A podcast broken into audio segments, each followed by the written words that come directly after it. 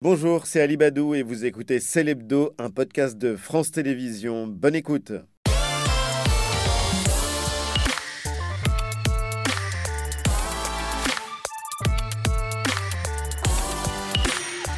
C'est l'hebdo, la suite, toujours en direct avec les amis. Après vue, rencontre avec un homme exceptionnel qui a consacré sa vie à la protection des gorilles. On recevra un jeune chef star des réseaux sociaux qui réinvente les classiques de la cuisine. Et puis un live, Séni Camara nous fera le bonheur d'être avec nous sur la scène de Célébdo. Mais tout de suite, une série de podcasts aux 11 millions d'écoutes. 11 millions d'écoutes. L'homme de radio, voix de France Philippe Collin raconte la vie de personnages historiques comme personne d'autre. Napoléon, Cléopâtre, Léon Blum, il dédie une nouvelle série à Simone de Beauvoir, itinéraire d'une jeune fille rangée. C'est génial et Philippe Collin est l'invité de Célébdo. Bonsoir Philippe. Bonsoir Ali. Camarade dentaire, bonsoir, et bienvenue. Simone de Beauvoir, itinéraire d'une jeune fille rangée, je le disais, c'est génial et je le pense. Et donc euh, c'est sincère. En l'occurrence, c'est des entretiens passionnants. Une série au long cours, combien d'épisodes 8 euh, heures pour vous voir. 8 heures pour euh, tout entendre, tout écouter, puisqu'il y a des entretiens passionnants avec des historiens, avec la philosophe Manon Garcia qui est formidable, et puis comme toujours des archives formidables, parce que pour avoir ce résultat et raconter une histoire, c'est combien d'heures, combien de jours, combien de semaines passées dans les archives Beaucoup, beaucoup, beaucoup. Pour revoir, c'est à peu près six mois de travail. Six mois À peu près, oui, avec euh, une assez grosse équipe et beaucoup de recherches euh, dans l'océan qui est euh, l'INA, parce que c'est un océan d'archives, oui. où c'est beaucoup, beaucoup de travail. Voilà. Et c'est beaucoup de travail, mais en tout cas, vous réussissez à délivrer des podcasts extrêmement pédagogiques.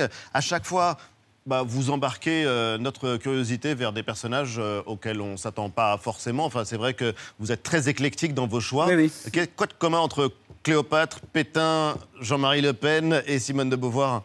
Il y en a, c'est lié quand même. Oui, ça, peut non, je plaisante, mais, euh, c'est vrai qu'il y a en tout cas plusieurs personnages du XXe siècle. En fait, ce qu'on fait, c'est qu'on essaie de réfléchir à ce qui tiraille le présent. Et on se dit, alors, il y a des, des fractures ou des débats ou des intérêts et qu'est-ce que c'est que la traçabilité de ces débats dans l'histoire de France? Alors Cléopâtre, c'est un peu différent, je l'admets. Mais voilà, on parle de Philippe Pétain dans une campagne présidentielle. Mais alors qui est Philippe Pétain? En 10 heures. Euh, il y a des débats hommes-femmes, les rapports hommes-femmes, la troisième vague féministe, MeToo. Qu'est-ce que ça raconte du XXe siècle? D'où ça vient? Jean-Marie Simone de Beauvoir. Oui, d'où Simone de Beauvoir. 89 députés Rassemblement national à l'Assemblée. Tiens donc, d'où viennent-ils? Ils disent qu'ils ont changé. Est-ce qu'ils ont vraiment changé? Qui est Jean-Marie Le Pen? D'où vient Jean-Marie Le Pen? Voilà. Donc on questionne à la limite le, voilà, le présent à la lumière du passé. Voilà. Alors si on part donc euh, de Simone de Beauvoir, euh, dernier podcast en date, euh, c'est vrai que c'est une icône du féminisme. On a le deuxième sexe, qui est un livre que peu de gens ont lu peut-être aujourd'hui, mais qui a fait date et qui a changé l'histoire. Et vous dites qu'elle vous faisait un petit peu peur au début quand euh, vous commenciez à travailler euh, sur son itinéraire. Pourquoi? Ben, Victime euh, moi-même de clichés sexistes, en fait. En ah vérité. oui, bien sûr. C'est-à-dire qu'elle paraissait effectivement un peu austère, un peu rude, un peu dure, parfois un peu autoritaire. Voilà. En fait, c'est un cliché sexiste. Qu'est-ce qu'elle incarne aujourd'hui? Qu'est-ce qu'elle incarne aujourd'hui? Elle incarne la deuxième vague du féminisme, je crois. Qu'est-ce que ça veut dire? Ça veut dire que après le droit de vote obtenu en 1944 pour les femmes, qui était la première vague, hein, la vague politique, euh, il y a un creux. Il y a un creux de la vague. On a le sentiment que le féminisme s'est réglé. Elles ont le droit de vote, c'est réglé. Or, Beauvoir aperçoit autre chose. Elle aperçoit qu'il y a des rôles qui sont assignés aux femmes. Ça veut dire quoi? Ça veut dire que historiquement et culturellement, on a défini ce que doit être une femme. Et elle se dit c'était assez étrange quand même. Donc elle travaille, elle réfléchit et elle 1949, 1949, le deuxième sexe. Et donc elle va lancer un mouvement. Et ça, c'est une conduire... déflagration Exactement, une déflagration, et qui va conduire tout doucement, finalement, euh, au MLF. Hein. C'est-à-dire que c'est une deuxième vague qui prend son temps, mais qui va être une grosse deuxième vague. Et donc, elle est aussi, finalement, à l'origine de la troisième vague, puisque tout simplement, c'est un enchaînement de faits. Et, et Beauvoir, elle est au, au cœur aujourd'hui, je crois, de beaucoup de débats. Euh, qui nous traverse, euh, Ali, en tant qu'homme y compris. Bien sûr, elle a cette phrase qui est euh, magnifique. Je souhaite que les femmes deviennent des êtres humains qui soient absolument autonomes et responsables d'eux-mêmes, comme, comme des les hommes. Absolument. Comme des hommes. Oui, parce qu'au départ, ces modèles d'identification, ils sont masculins. Il faut toujours penser à ça. Ah oui Et oui, parce que quand elle arrive dans les années 20 à l'université, elle n'a pas de modèle féminin. Ce qu'elle veut, c'est ressembler à Paul Nizan, à Merleau-Ponty, à Jean-Paul Sartre. Elle se dit, je veux être comme les hommes Je veux fumer des cigarettes comme les hommes, je veux avoir des amants ou des maîtresses comme les hommes, je veux être libre comme les hommes. Et donc elle cherche ça. Et donc en fait, ce qu'elle cherche, c'est la liberté. Ce qu'il faut comprendre, c'est que Beauvoir, c'est une quête d'émancipation. Le récit de Beauvoir, c'est une grande évasion. Voilà. Exactement. Et c'est d'ailleurs comme ça que ça commence, parce que c'est le point de départ, Mm. le milieu bourgeois dans lequel elle grandit. Oui, c'est le, le tout début de, Oui. de votre série. C'est très intéressant puisque euh, on découvre que son milieu euh, a eu un rôle extrêmement important dans sa vie, et dans ses engagements aussi, là où elle est née et comment elle a été entourée euh, en, en grandissant. Et no- notamment, elle revient sur cet héritage bourgeois qui lui a permis euh, finalement de poser un regard aiguisé et critique sur les mécaniques démocratiques en jeu dans notre société. Écoutez-la. Nous sommes dans une démocratie bourgeoise. Mais des démocraties bourgeoises sont en vérité des pays qui sont gouvernés par une classe dominante qui est la bourgeoisie. Et cette classe dominante qui est la bourgeoisie, eh bien, à ce moment-là, elle veut garder le pouvoir. Et une des manières dont elle va garder le pouvoir, c'est précisément de garder la femme au foyer. Ça pour des tas de raisons. Parce que la classe bourgeoise a intérêt au statu quo, donc elle a intérêt à ce que les gens soient dépolitisés. Empêcher les femmes de travailler, les empêcher de se mêler à la vie publique, c'est avoir tout un public votant et à la fois dépolitisé. Et c'est très intéressant puisqu'elle vient de ce milieu bourgeois et on comprend euh, très bien qu'elle a réussi à ne pas dupliquer finalement ce qu'on lui avait inculqué. Pour moi, c'est sa plus grande prouesse. Ouais. C'est ce qui m'a fasciné. Ouais. C'est-à-dire que elle s'est émancipée elle-même. Elle vient d'un milieu extrêmement réactionnaire, maurassien, anti-républicain, catholique rigoriste. Et petite fille, toute seule, elle va faire le chemin. Elle va s'émanciper et elle va naviguer, elle va voyager en bourgeoisie pour arriver à une théorie comme celle-ci, par exemple. Voyager en bourgeoisie Oui. pour arriver à l'émancipation. Exactement. Et en chemin, elle croise la cause des femmes. C'est dans ce chemin d'émancipation, au départ, c'est un- une quête individuelle. Hein. Beauvoir a un idéal bourgeois de l'accomplissement de soi-même, Oui. de l'individu. Mais en chemin, elle s'aperçoit qu'il y a aussi peut-être un accomplissement collectif. Et c'est assez fascinant. comme- Et ce qui est assez fascinant aussi, c'est que, alors là, on vient de le voir dans l'archive, c'est stupéfiant dans votre série, c'est un phrasé, c'est Mhm. une élocution, un français que plus personne ne parle Exactement. avec cette intelligence et cette euh, Agilité. beauté. Mm. Et puis ce nom de Beauvoir, euh, sauf qu'à l'origine, c'est vrai qu'il n'y avait pas de particules. Non, Non. Elle s'appelait Bertrand de Beauvoir. Ouais. C'est ami de, de- voilà, de roturier, on va dire. Mais euh, de Beauvoir a été ajouté par la famille au milieu du 19e siècle parce que ça faisait chic, voilà, ça faisait Ouais. aristocrate. Mais ils ne sont pas du tout aristocrates, en fait, vraiment. Ils sont pas aristocrates. Son père l'a décrit d'ailleurs euh, comme une championne du ring qui gagne Oui. ses combats. Oui. Dès 21 ans, agrégée de philosophie, c'est un résultat exceptionnel. Elle est reçue deuxième derrière. Et derrière un certain Jean-Paul Sartre, Eh oui. Ouais. premier à l'agrégation de philosophie, se sont rencontrés euh, sur les bancs de la Sorbonne. Et c'est un drôle de couple, en fait, dont on n'a pas percé, du- percé, percé, pas perçu, mais aussi perçu euh, tous les secrets. Vous l'expliquez aussi euh, dans, dans le podcast. Euh, par exemple, Sartre va lui proposer le mariage, Mhm. qu'elle va refuser, évidemment. Michel- Évidemment. Non, je dis évidemment parce que pour elle, c'est la relation la plus pitoyable dans les relations humaines. Voilà, elle Ouais. dit le mot Exactement. pitoyable, Mm. quoi. Et Michel Perrault le raconte très bien au cours des, des épisodes. Ils vont passer un pacte. On est ensemble, on est fidèles l'un à l'autre pendant un certain nombre d'années. Ensuite, on reprend notre liberté. On peut re-signer un pacte pour quelques années.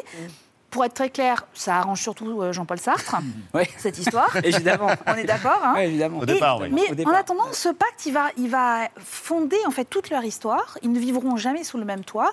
Et d'ailleurs, pour Simone de Beauvoir, eh bien, c'est le secret de leur relation. Des femmes qui pensent que c'est un compromis que de vivre avec un homme ou simplement d'aimer un homme, et il y a des femmes qui pensent qu'il y a une possibilité d'aimer un homme, même de vivre avec un homme. Euh, encore que je crois que justement, si j'aurais bien réussi ma vie avec ça, c'est parce que nous n'avons jamais vécu ensemble. Et que c'est beaucoup plus important, c'est pas tellement le fait d'être marié ou pas marié, mais le fait de vivre ensemble ou pas qui risque d'amener des, enfin, des perturbations dans, dans, enfin, dans le couple. J'adore le terme perturbation, je Oui. tellement moderne en plus. C'est Enfin, élégamment dit. Oui, c'est élégamment dit. ouais. d'arriver, financièrement, on n'a pas eu ensemble. hein. Oui, mais Ah, alors, elle, vous le C'est vrai. racontez aussi, c'est Oui, quand, elle, c'est quand vrai. elle est, quand elle C'est est vrai. mutée à son premier poste à Marseille, euh, c'est pas évident pour elle. hein. Non. C'est une non. vie euh, euh, de, petite vie. Oui, de précarité. Mais Ouais. ce qu'il faut comprendre avec le pacte, et c'est vraiment important, c'est un pacte d'écrivain. C'est très important de C'est pas un comprendre pacte d'amant. Non, bien sûr que non. On pourrait penser que bah voilà, c'est un couple libre, il Ouais. peut avoir des amants. Pas du tout, en fait. C'est un couple qui va s'accomplir dans la création. C'est un pacte d'écrivain. On est côte à côte, ad vitam, pour faire naître notre œuvre. Et ça, c'est extrêmement important. C'est c'est pas. Et on s'écrit. Et on échange des lettres. Absolument. Et Jean-Paul Sartre a écrit combien de centaines de lettres au castor? Bien sûr, il y a une correspondance inouïe et sachez que Sartre ne publiera jamais rien, excepté la toute fin, sans avoir euh, soumis ça au regard de Beauvoir, c'est-à-dire que et réciproquement, c'est-à-dire que Ouais. c'est ça le pacte. Le pacte, c'est on va faire naître une œuvre ensemble. Voilà, ça c'est très important de le comprendre. Et pourtant, donc, ce sont deux œuvres séparées. Mm. Euh, quels sont ces engagements politiques? Parce que c'est vrai qu'il y a l'affranchissement de la bourgeoisie ou la volonté de s'en affranchir, mais c'est une période qui idéologiquement est marquée par euh, le communisme, le Oui. marxisme. Alors, je pense que Simone de Beauvoir fait des erreurs pour commencer. C'est-à-dire dans les années 30, elle ne voit pas le péril fasciste qui monte en Europe. Et durant la Seconde Guerre mondiale, elle ne comprend pas ce qui se passe et donc elle ne s'engage pas en résistance. Elle Comment ça, pas- elle ne comprend pas? Eh bien, je pense que, comme beaucoup de gens, elle était pacifiste dans un premier temps, donc elle ne croyait pas à la guerre. Et puis, euh, la guerre est arrivée, un peu comme un coup de tonnerre. Et euh, la vie reprend finalement assez rapidement, 1940-41. Ils hésitent avec Jean-Paul Sartre, ils veulent monter un réseau, mais ça prend pas. Ouais. Et puis la vie reprend, et puis là, il y a des erreurs. On ne s'engage pas, on travaille pour Radio Vichy. Bon, voilà. Et je pense que tout ça va créer une forme de culpabilité et une prise de conscience de son erreur. Et sur la base de cette erreur-là, il y a l'engagement qui suit. Mais pour Sartre, c'est la même chose. Oui, c'est ça qui est fascinant, c'est que Jean-Paul Sartre, c'est l'un des plus grands théoriciens de l'engagement Voilà. politique et de la résistance, Mais je pense- sans l'avoir été lui-même. Exactement, et je pense qu'ils sont tous les deux habités par cette culpabilité qui crée un ressort, euh, un tonus un peu radical. Voilà. Et du coup, l'engagement en marxisme, on va dire, sans être adhérent au Parti communiste, hein, ils n'ont jamais pris la carte au Parti communiste, et découle de cette erreur. Mais c'est intéressant, il n'y a pas grand monde qui fait des erreurs et qui peut les reconnaître et qui progresse. Voyez Alors, est-ce que vrai. ça progresse ou pas le marxisme? Autre question à poser. Mais quand même, ils ont. Et l'Algérie, évidemment, évidemment aussi, qui est importante pour eux. Donc, je pense que ça vient d'une culpabilité, en vérité. Euh, et après, voilà, ça va tenir euh, jusqu'au bout. Mais sachez quand même qu'il y a deux choses. Dans les mandarins, par- en 54, par exemple, elle émet des doutes sur son engagement marxiste. C'est dans le roman. C'est extrêmement, Dans le roman. C'est extrêmement intéressant. Elle continue malgré tout à visiter des pays communistes. Voilà, mais dans le roman, le personnage a des doutes et surtout à la fin de sa vie, elle revient un petit peu quand même sur ce qui s'est passé. Voilà. Donc je pense qu'elle est extrêmement lucide, y compris sur ses erreurs, Simone de Beauvoir. Voilà. Ce qui est fascinant, c'est que donc il y a les combats pour la décolonisation et elle en a inspiré beaucoup, Bien notamment sûr. Franz Fanon, des intellectuels et puis euh, des personnes qui se sont engagées. On connaît son combat pour les femmes et on connaît moins son combat, alors qu'on a découvert euh, dans le podcast, combat pour la vieillesse par Il a exemple. des écrits très forts de Simone Ouais. de Beauvoir sur la vieillesse. Un essai notamment, un essai de 800 pages, publié en 1970 et intitulé La vieillesse. C'est un texte peu connu du grand public et, et pourtant euh, c'est l'une des grandes œuvres de Simone de Beauvoir. Elle y parle notamment de l'impact qu'a notre société sur la vieillesse, sur la manière de la fabriquer en quelque sorte, euh, un sujet qu'elle évoquait aussi à la télévision en 1970. Elle use les hommes d'une telle manière, par le genre de travail qu'elle leur inflige, par les cadences, par les rythmes du travail qui sont absolument usants, qu'un homme de 60 ans, qui, s'il a une vie de privilégié, peut-être encore un homme dans la force de l'âge, quand c'est un ouvrier parisien, par exemple, on avait des enquêtes là-dessus, c'est vraiment un homme complètement usé et qui va alors euh, retomber de plus en plus de maladie en infirmité. Alors elle est doublement responsable pour ce qu'elle fait des hommes avant qu'ils ne soient vieux et qui les amène à la vieillesse, et pour ce qu'elle fait ensuite de ces hommes, une fois qu'ils sont devenus vieux, elle les abandonne presque complètement. La manière dont elle euh, les- aide est absolument misérable. Ah, la Simone de Beauvoir dit même qu'on pourrait parler de la vieillesse ou de ces femmes et les hommes vieux comme d'un troisième sexe. Qu'est-ce que ça signifie, euh, Philippe Collin Euh, alors, je ne sais pas ce que ça signifie, mais ce que je vais dire ce soir à vos téléspectateurs, c'est de lire ce livre en premier, La avant vieillesse. le deuxième sexe. Avant de commencer. Oui, je pense, parce que ce livre-là, il parle de nous tous, Oui. de notre rapport au troisième âge, au quatrième âge, de nos parents qui vieillissent tous, la mort qui les attend. Ce livre-là est d'un- d'une modernité inouïe. Voilà. Et je pense qu'on ne le lit pas assez. Alors, il y a des passages un peu compliqués. Ouais. Il faut sauter des pages, il ne faut pas avoir peur, on saute par-dessus euh, certaines choses. Mais lisez ce livre, c'est extrêmement euh, passionnant et ça nous concerne tous. Eh ben, merci du conseil. Euh, en l'occurrence, c'est vrai que vos podcasts sont donc euh, écoutés par des millions de personnes, notamment votre podcast sur Léon Blum. Il aurait donné l'idée au président de la République de faire entrer Léon Blum au Panthéon. Vous confirmez? Euh, je ne confirme pas, puisque je n'en sais rien, mais j'ai vu comme vous euh, des, des- des- certaines informations, mais je trouverais ça assez inouï. euh, je vais vous le dire, c'est mon héros, Léon Blum. Donc s'il rencontre Panthéon, j'en serais ravi. Voilà. Et votre prochain projet? Euh, Madame Dubarry. Jeanne Dubarry. le 4 juillet en quatre épisodes plus courtes, comme ça. Voilà. Avant une série sur euh, cinq jeunes résistantes euh, françaises, et puis votre podcast sur Léon Blum va devenir une émission de télé. Oui, absolument, pour France, sur France Télévisions. Et un spectacle mis en scène par Charles Berling. Voilà. Ça, c'est assez génial. Mais c'est vrai que vos podcasts, ce ne sont pas des livres qu'on ferme, ce sont comme des pages qu'on tourne, des pages de notre histoire. Mm. C'est absolument formidable. Merci, infiniment, Philippe Collin, d'être venu nous voir. Simone de Beauvoir, itinéraire d'une jeune fille rangée en podcast et à l'antenne de France Inter du 24 juillet au 2 août prochain. A prévu, rencontre avec l'homme qui murmure à l'oreille des gorilles.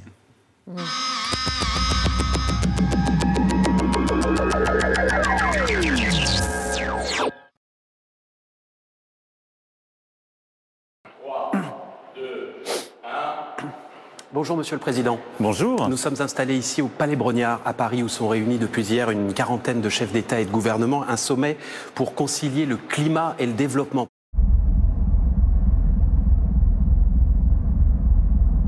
Monsieur le Président, est-ce que c'est juste un sommet de plus pour sauver la planète? Non, d'abord, c'est pas ce que sauver la planète, c'est essayer de réconcilier, vous l'avez parfaitement dit, la lutte contre la pauvreté, la lutte pour la biodiversité et la lutte contre les dérèglements climatiques. Il faut un ISF climatique mondial. Je pense qu'il faut une taxation internationale qui finance cela. We cannot go to the world's population again making promises and yet saying that this is the most urgent problem facing mankind. We have the capacity to act urgently when we need to. Well, we need to now. Donc la taxe sur les transactions financières pour financer la lutte contre la pauvreté ou le climat, je suis pour, ça tombe bien, nous on l'a déjà fait. Emmanuel Macron salue un consensus et pourtant le sommet de Paris n'a pas donné lieu à de grands engagements pour financer la lutte contre le changement climatique.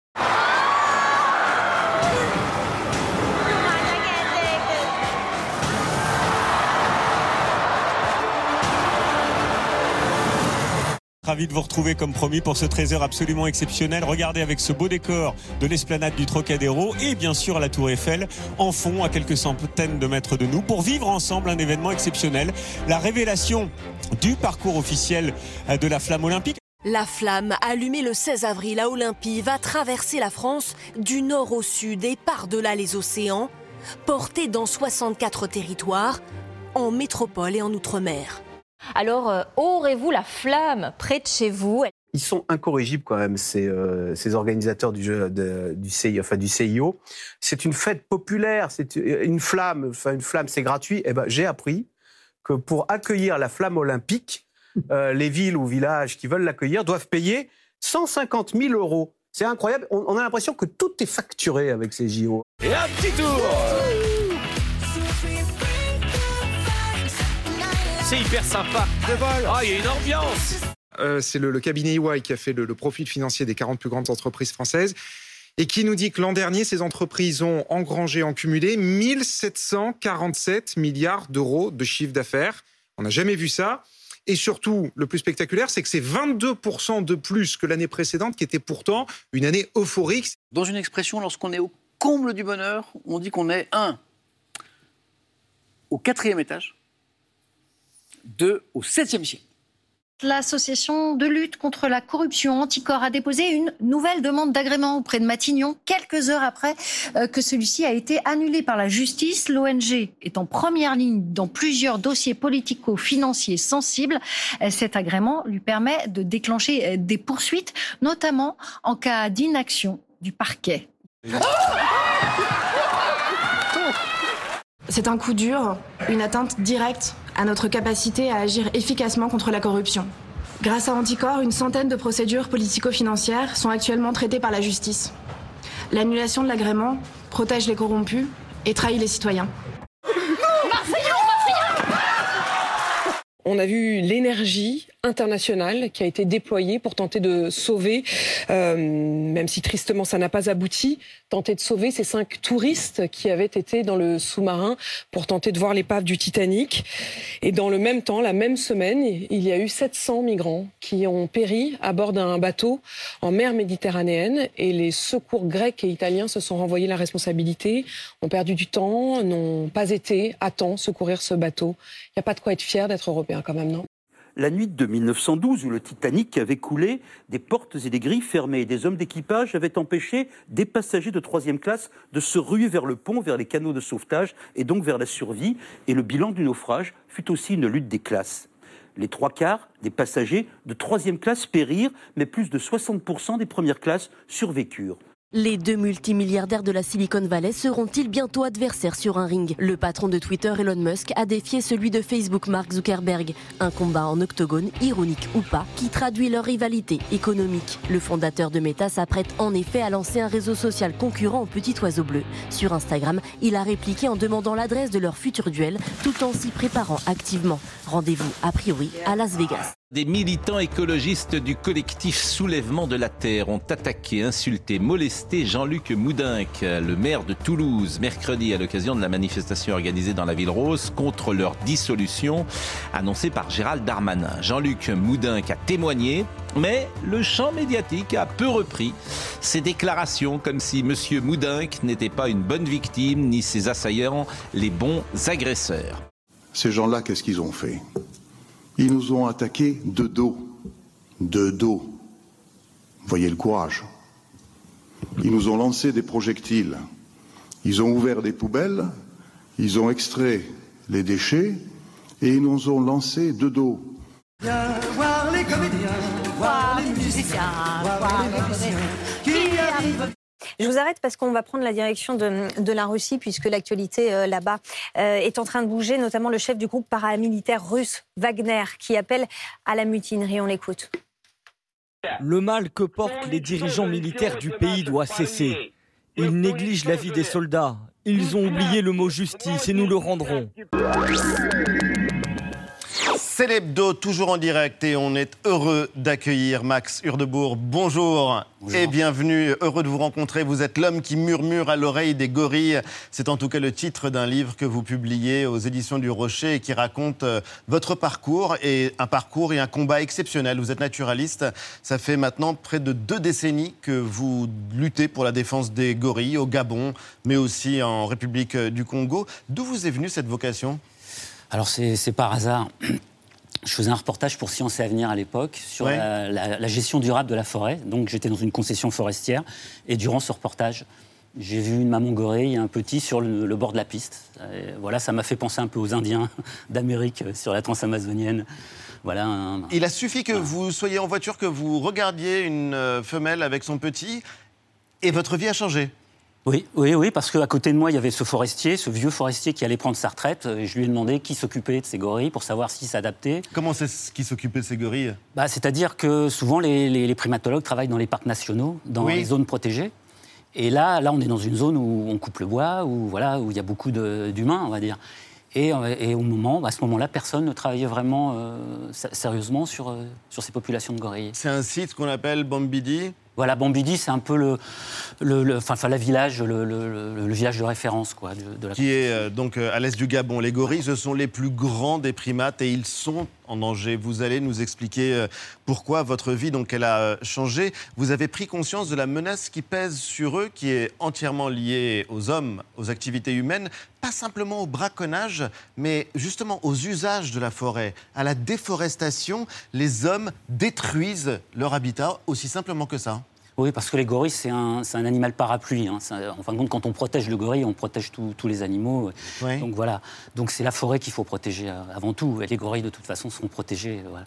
Et euh, donc, oui, je suis parti là sur, sur, sur une forêt euh, exploitée par l'homme pour essayer de, de convaincre les forestiers à faire encore plus pour la protection de ces, grands singes. Parce qu'il faut co- convaincre les forestiers, on va en parler, il faut convaincre les villageois, il faut convaincre en fait toutes les communautés euh, qui vivent sur place de participer euh, à cette euh, préservation. Vous avez des phrases euh, très fortes, vous dites malgré la taille des gorilles, c'est une disparition qui n'est pas visible, qui est moins visible que d'autres.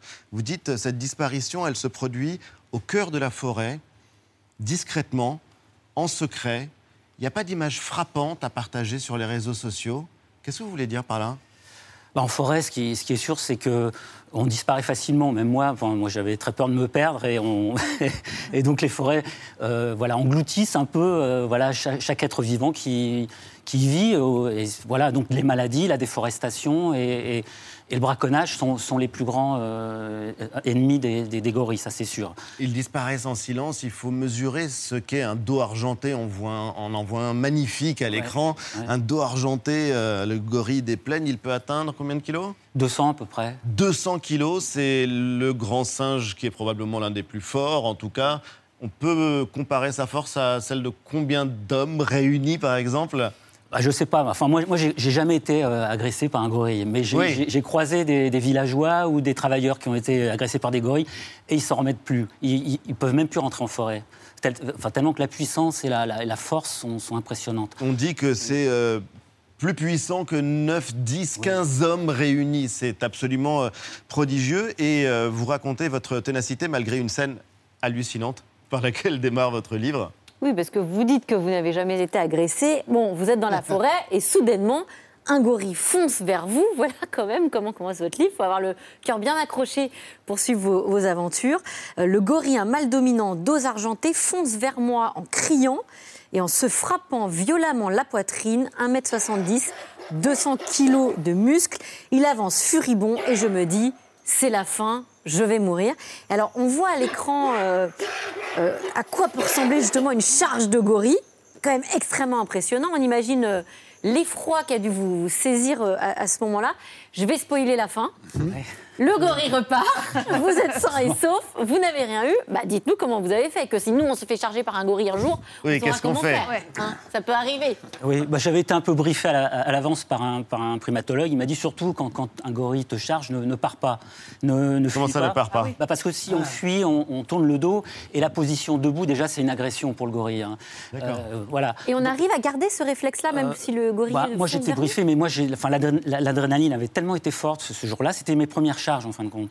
Donc, j'étais tout seul en forêt et c'était un peu le. Et vous êtes le- resté face au gorille bah, C'est-à-dire que moi j'ai entendu le- le- le- la, la famille autour, donc euh, qui est venue, les petits sont venus, ça je l'ai pas filmé, mais systématiquement le doigt argenté, le père va venir, euh, sur- voilà, prévenir et, et- et protéger Et sa donc famille. là, on bouge pas. Et là, là, on attend. Et là, on attend les charges d'in- d'intimidation. Il y en a eu deux cette- ce, euh, ce jour-là. Et il faut attendre. Et moi, j'ai attendu une heure. Enfin, j'étais complètement groggy par, par, par la peur. Et vous faisiez quoi assis Ah, moi j'étais Ouais. assis, oui. Ouais. J'étais assis, j'avais ouvert ma caméra et, et mon écran. Et je ne le regardais pas en face, bien sûr. Et j'ai laissé Ah filmer. oui, parce que ça aussi, c'est une règle. Ouais, ne jamais le c'est- regarder en C'est un face. défi, ça, ouais. Ouais. un peu comme les humains. hein, quand Et on- vous parlez quand même, vous parlez d'une peur d'enfant face à un monstre surgissant de la forêt, la sensation de ne rien contrôler, et pourtant vous y êtes retourné, ça vous a pas passé l'envie. Oui, j'ai un peu de mal à y retourner, j'avoue.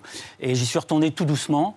Et petit à petit, j'ai décidé de, de les voir autrement et de découvrir par contre les, les endroits où ils venaient. Voilà. Alors, contrairement à beaucoup de primatologues, vous ne leur donnez pas de nom. Vous ne cherchez pas le contact physique avec eux. Vous avez un rapport, euh, comment dire, respectueux, euh, même si vous allez par exemple installer un hamac ou euh, une sorte de cabane dans les arbres pour pouvoir les observer, pour pouvoir euh, tout simplement être à leur côté, Dormir mais aussi, à distance toujours. Pourquoi avoir fait ce choix-là qui n'est pas habituel parmi ceux qui étudient les, les primates en général? Bah, enfin, l'idée première, c'était de comprendre leur environnement d'abord, savoir où ils vivaient, comment ils vivaient, euh, voilà, imaginer voilà, leur, leur déplacement par rapport à- aux arbres à fruits, aux endroits voilà, où ils viennent manger certaines plantes. Déjà comprendre leur environnement, et pour comprendre l'environnement, il faut s'y mettre, s'immerger soi-même. Et en fin de compte, comme on est très proche, on arrive à comprendre comment ils fonctionnent un peu quand même. Ouais, vous comment ils fonctionnent? Ils vous ont repéré, ils vous Ah, connaissent eux, eux, ils me connaissent mieux que moi, je les connais, ça c'est sûr. Ah oui Ah ouais, j'en suis persuadé parce qu'ils me suivaient souvent. Le fait d'être seul en forêt, ça, ça simplifie beaucoup de choses. C'est c'est compliqué, mais ça sim- simplifie beaucoup de Et vous choses. suivez, ils étaient curieux. Curieux, oui. vous Moi, j'ai un adolescent. Je dis un adolescent parce que je pense qu'il était parti de son groupe, euh, de sa famille. C'était et il me suivait en permanence. Moi, je me, je me retournais, euh, et il, il disparaissait. Et, euh, et même sur les caméras pièges que, enfin, que je mettais en forêt, il se faisait toujours prendre en photo. Donc, euh, C'est génial. Non, mais ce qui est impressionnant, C'est c'est votre travail, parce que c'est à la fois émouvant et c'est un travail colossal que vous avez mené d'observation au Gabon, en République démocratique du Congo, pour euh, recenser les gorilles, pour cartographier leur présence, pour essayer d'imaginer des sanctuaires où ils euh, pourraient trouver refuge.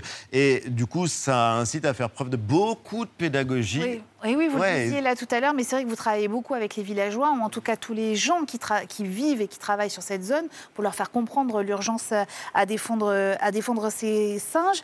Euh, et ça a donné lieu à un documentaire, Injanga, la forêt gorille. Alors moi, il y a un passage qui m'a à la fois amusé, mais aussi que je trouve très amusant.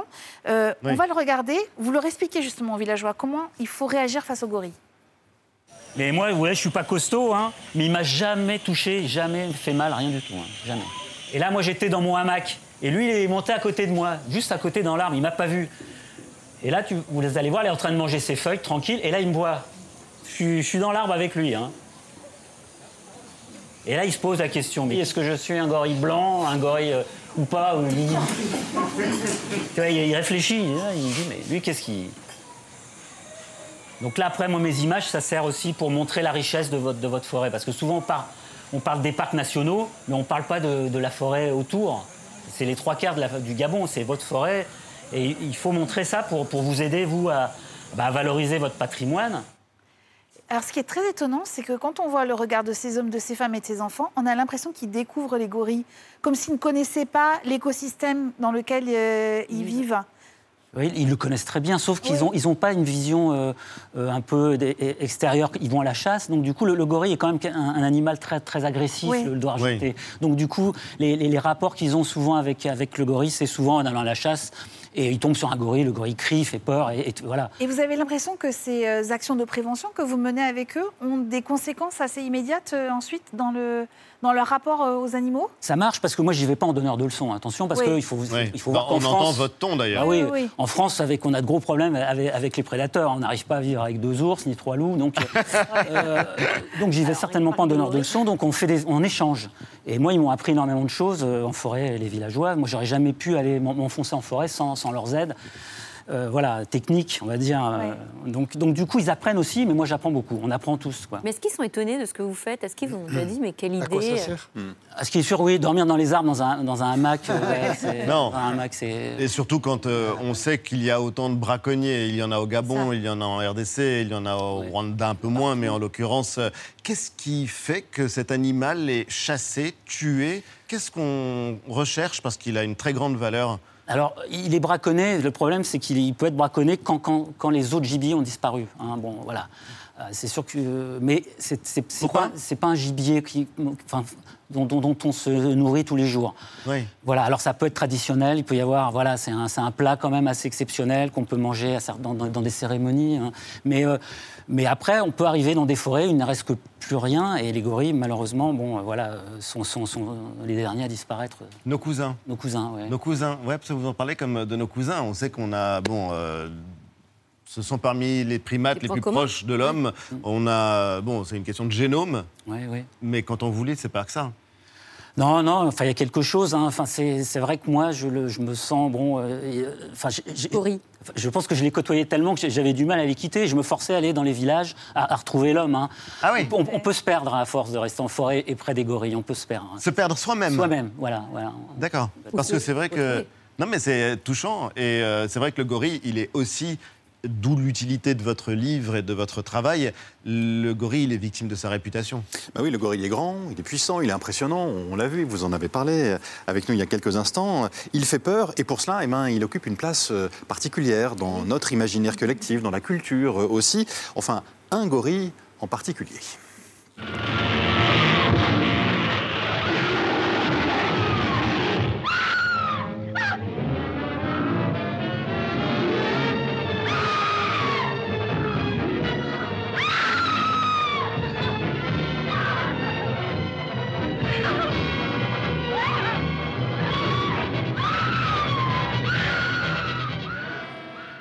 Voilà, King Kong en 1933, l'un des premiers films euh, qui lui, est- qui lui ont été euh, consacrés. Euh, King Kong, cette image du gorille qui, qui fait du gorille d'abord un animal agressif, vous dites qu'elle est assez loin de la réalité. Alors on a, on a vu hein, et certaines- sur certaines images que le gorille pouvait être agressif, mais vous dites qu'il vit en groupe et qu'il a surtout besoin d'échanges culturels avec ses congénères. C'est quoi ces échanges culturels? Ben, moi, à force de les observer, j'ai- vu un peu leur, vie de famille. C'est surtout ça, c'est une, grosse vie de famille. Parce qu'on peut même imaginer les groupes ont des interactions entre eux, parce qu'on va avoir la fille qui a, fondé sa famille, qui va croiser sa mère à un moment donné. Et moi, après, moi, j'ai pas de preuves. On ne peut pas scientifiquement prouver ça, mais à force de, rester autant d'années en forêt, j'ai vu qu'il y avait des liens qui duraient toute la vie entre, les individus. Et euh, le, petit reste 6 ans, 8 ans avec sa mère en permanence. Donc, elle lui apprend les, plantes, elle lui apprend. L'apprentissage est extrêmement long. Voilà. C'est un apprentissage euh, comme, enfin, quasiment comme l'homme. Et, et- et- et c'est c'est très fort, quoi. Illusion perdue, c'est le titre d'un de vos chapitres. Ou est-ce qu'il y a encore une chance de les sauver? Bah, je pense que la- l'avenir, c'est c'est de protéger les forêts et c'est de donner malheureusement un, un, un- un coût, enfin un, aspect bé- bénéfique aux forêts et, et donner de l'argent pour, pour les protéger aux, aux pays africains. Voilà. Bien sûr. Pour, euh, voilà, pour le réchauffement climatique, contre le réchauffement climatique. Notamment. Voilà, et que les pays du Nord par- participent à sa préservation. Bah, Écoutez, il paraît que c'est d'actualité qu'un sommet avait lieu à Paris sur le sujet. On essaie. Ouais, on essaie. D'un mot? On essaie, non? On essaie.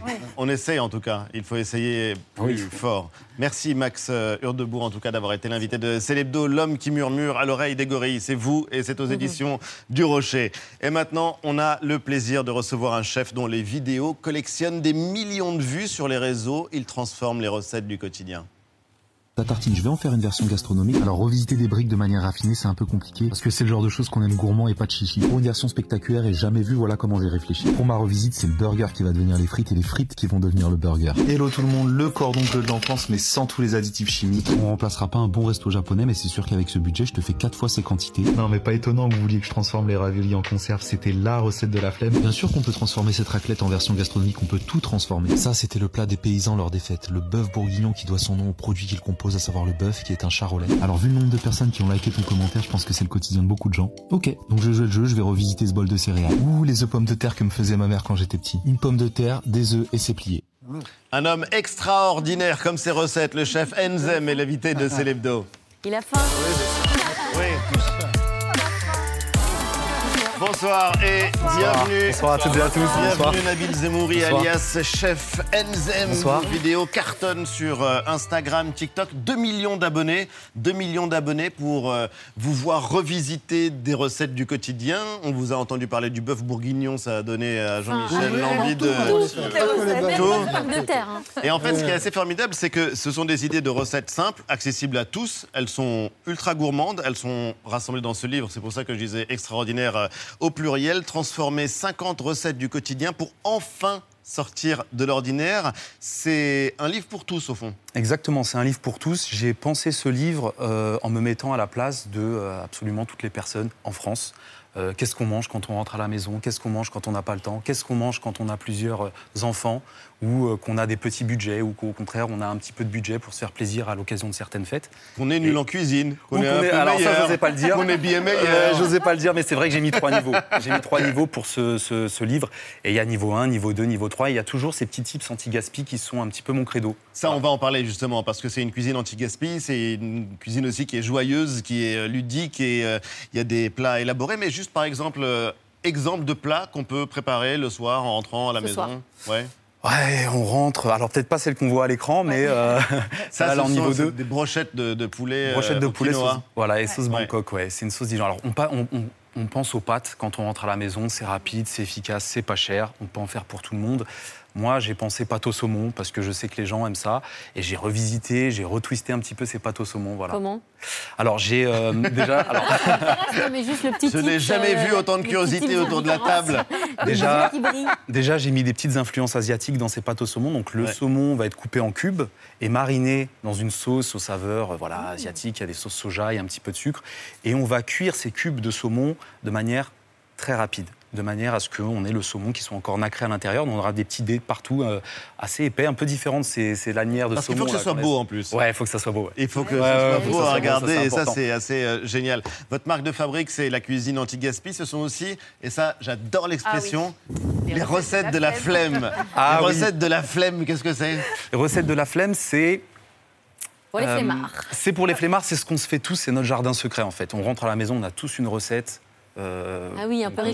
Ouais, euh, qui- qui- et qui parle qu'à soi-même. Ouais. C'est-à-dire euh, vraiment, j'ai entendu. dans la euh, soupe. ouais. Il y en a qui mettent les carrés, vous savez, fromage en plastique là, dans des nouilles, euh, enfin des, des- des choses un petit peu impromptues euh, qui, qui- qui sortent vraiment de l'ordinaire pour le coup.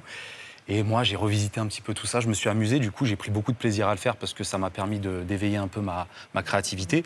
Et puis, ça m'a permis de faire quelque chose qui n'existait pas sur les réseaux finalement. Ouais. Parce que c'est des recettes qui viennent de l'imagination des gens.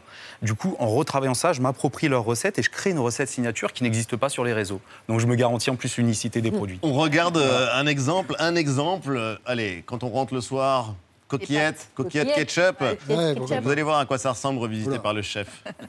Je veux bien essayer de transformer ta recette, mais je sens que ça va être une abomination. En faire une version gastronomique, ça veut dire faire tout maison avec des bons produits et un dressage qui claque. Comme c'est un plat de l'enfant, je vais partir sur un dressage assez enfantin qui va vous surprendre, vous allez voir. Les pâtes, je les fais en deux versions, classique et une avec mon ketchup. Après repos au réfrigérateur, j'étale mes deux pâtes. La version pâte au ketchup, je vais la tailler en tagliatelle et mes pâtes blanches, je vais les aplatir tout à fait normalement. Pour les nuggets maison, je vais partir sur des popcorn de nuggets ou chicken popcorn, je sais pas comment vous appelez ça. Je vais mouler ma pâte cuite en forme de à popcorn et je la réchauffe à la vapeur. Mon reste de pâte blanche, je vais le tailler en spaghetti que je vais hacher en toutes petites billes et après cuisson, je rajoute mon ketchup maison qui est ni trop sucré ni trop acide. Je remplis mon seau à popcorn à fond, j'ai pas oublié ton gruyère, j'en ai fait une petite crème que j'ai disposée juste au-dessus et j'ai forcément parachevé mon seau de popcorn par l'ajout des petits popcorn chicken. Alors oui, les bandes du seau auraient pu être un peu plus rouges mais je me refuse tout colorant alimentaire dans ma cuisine.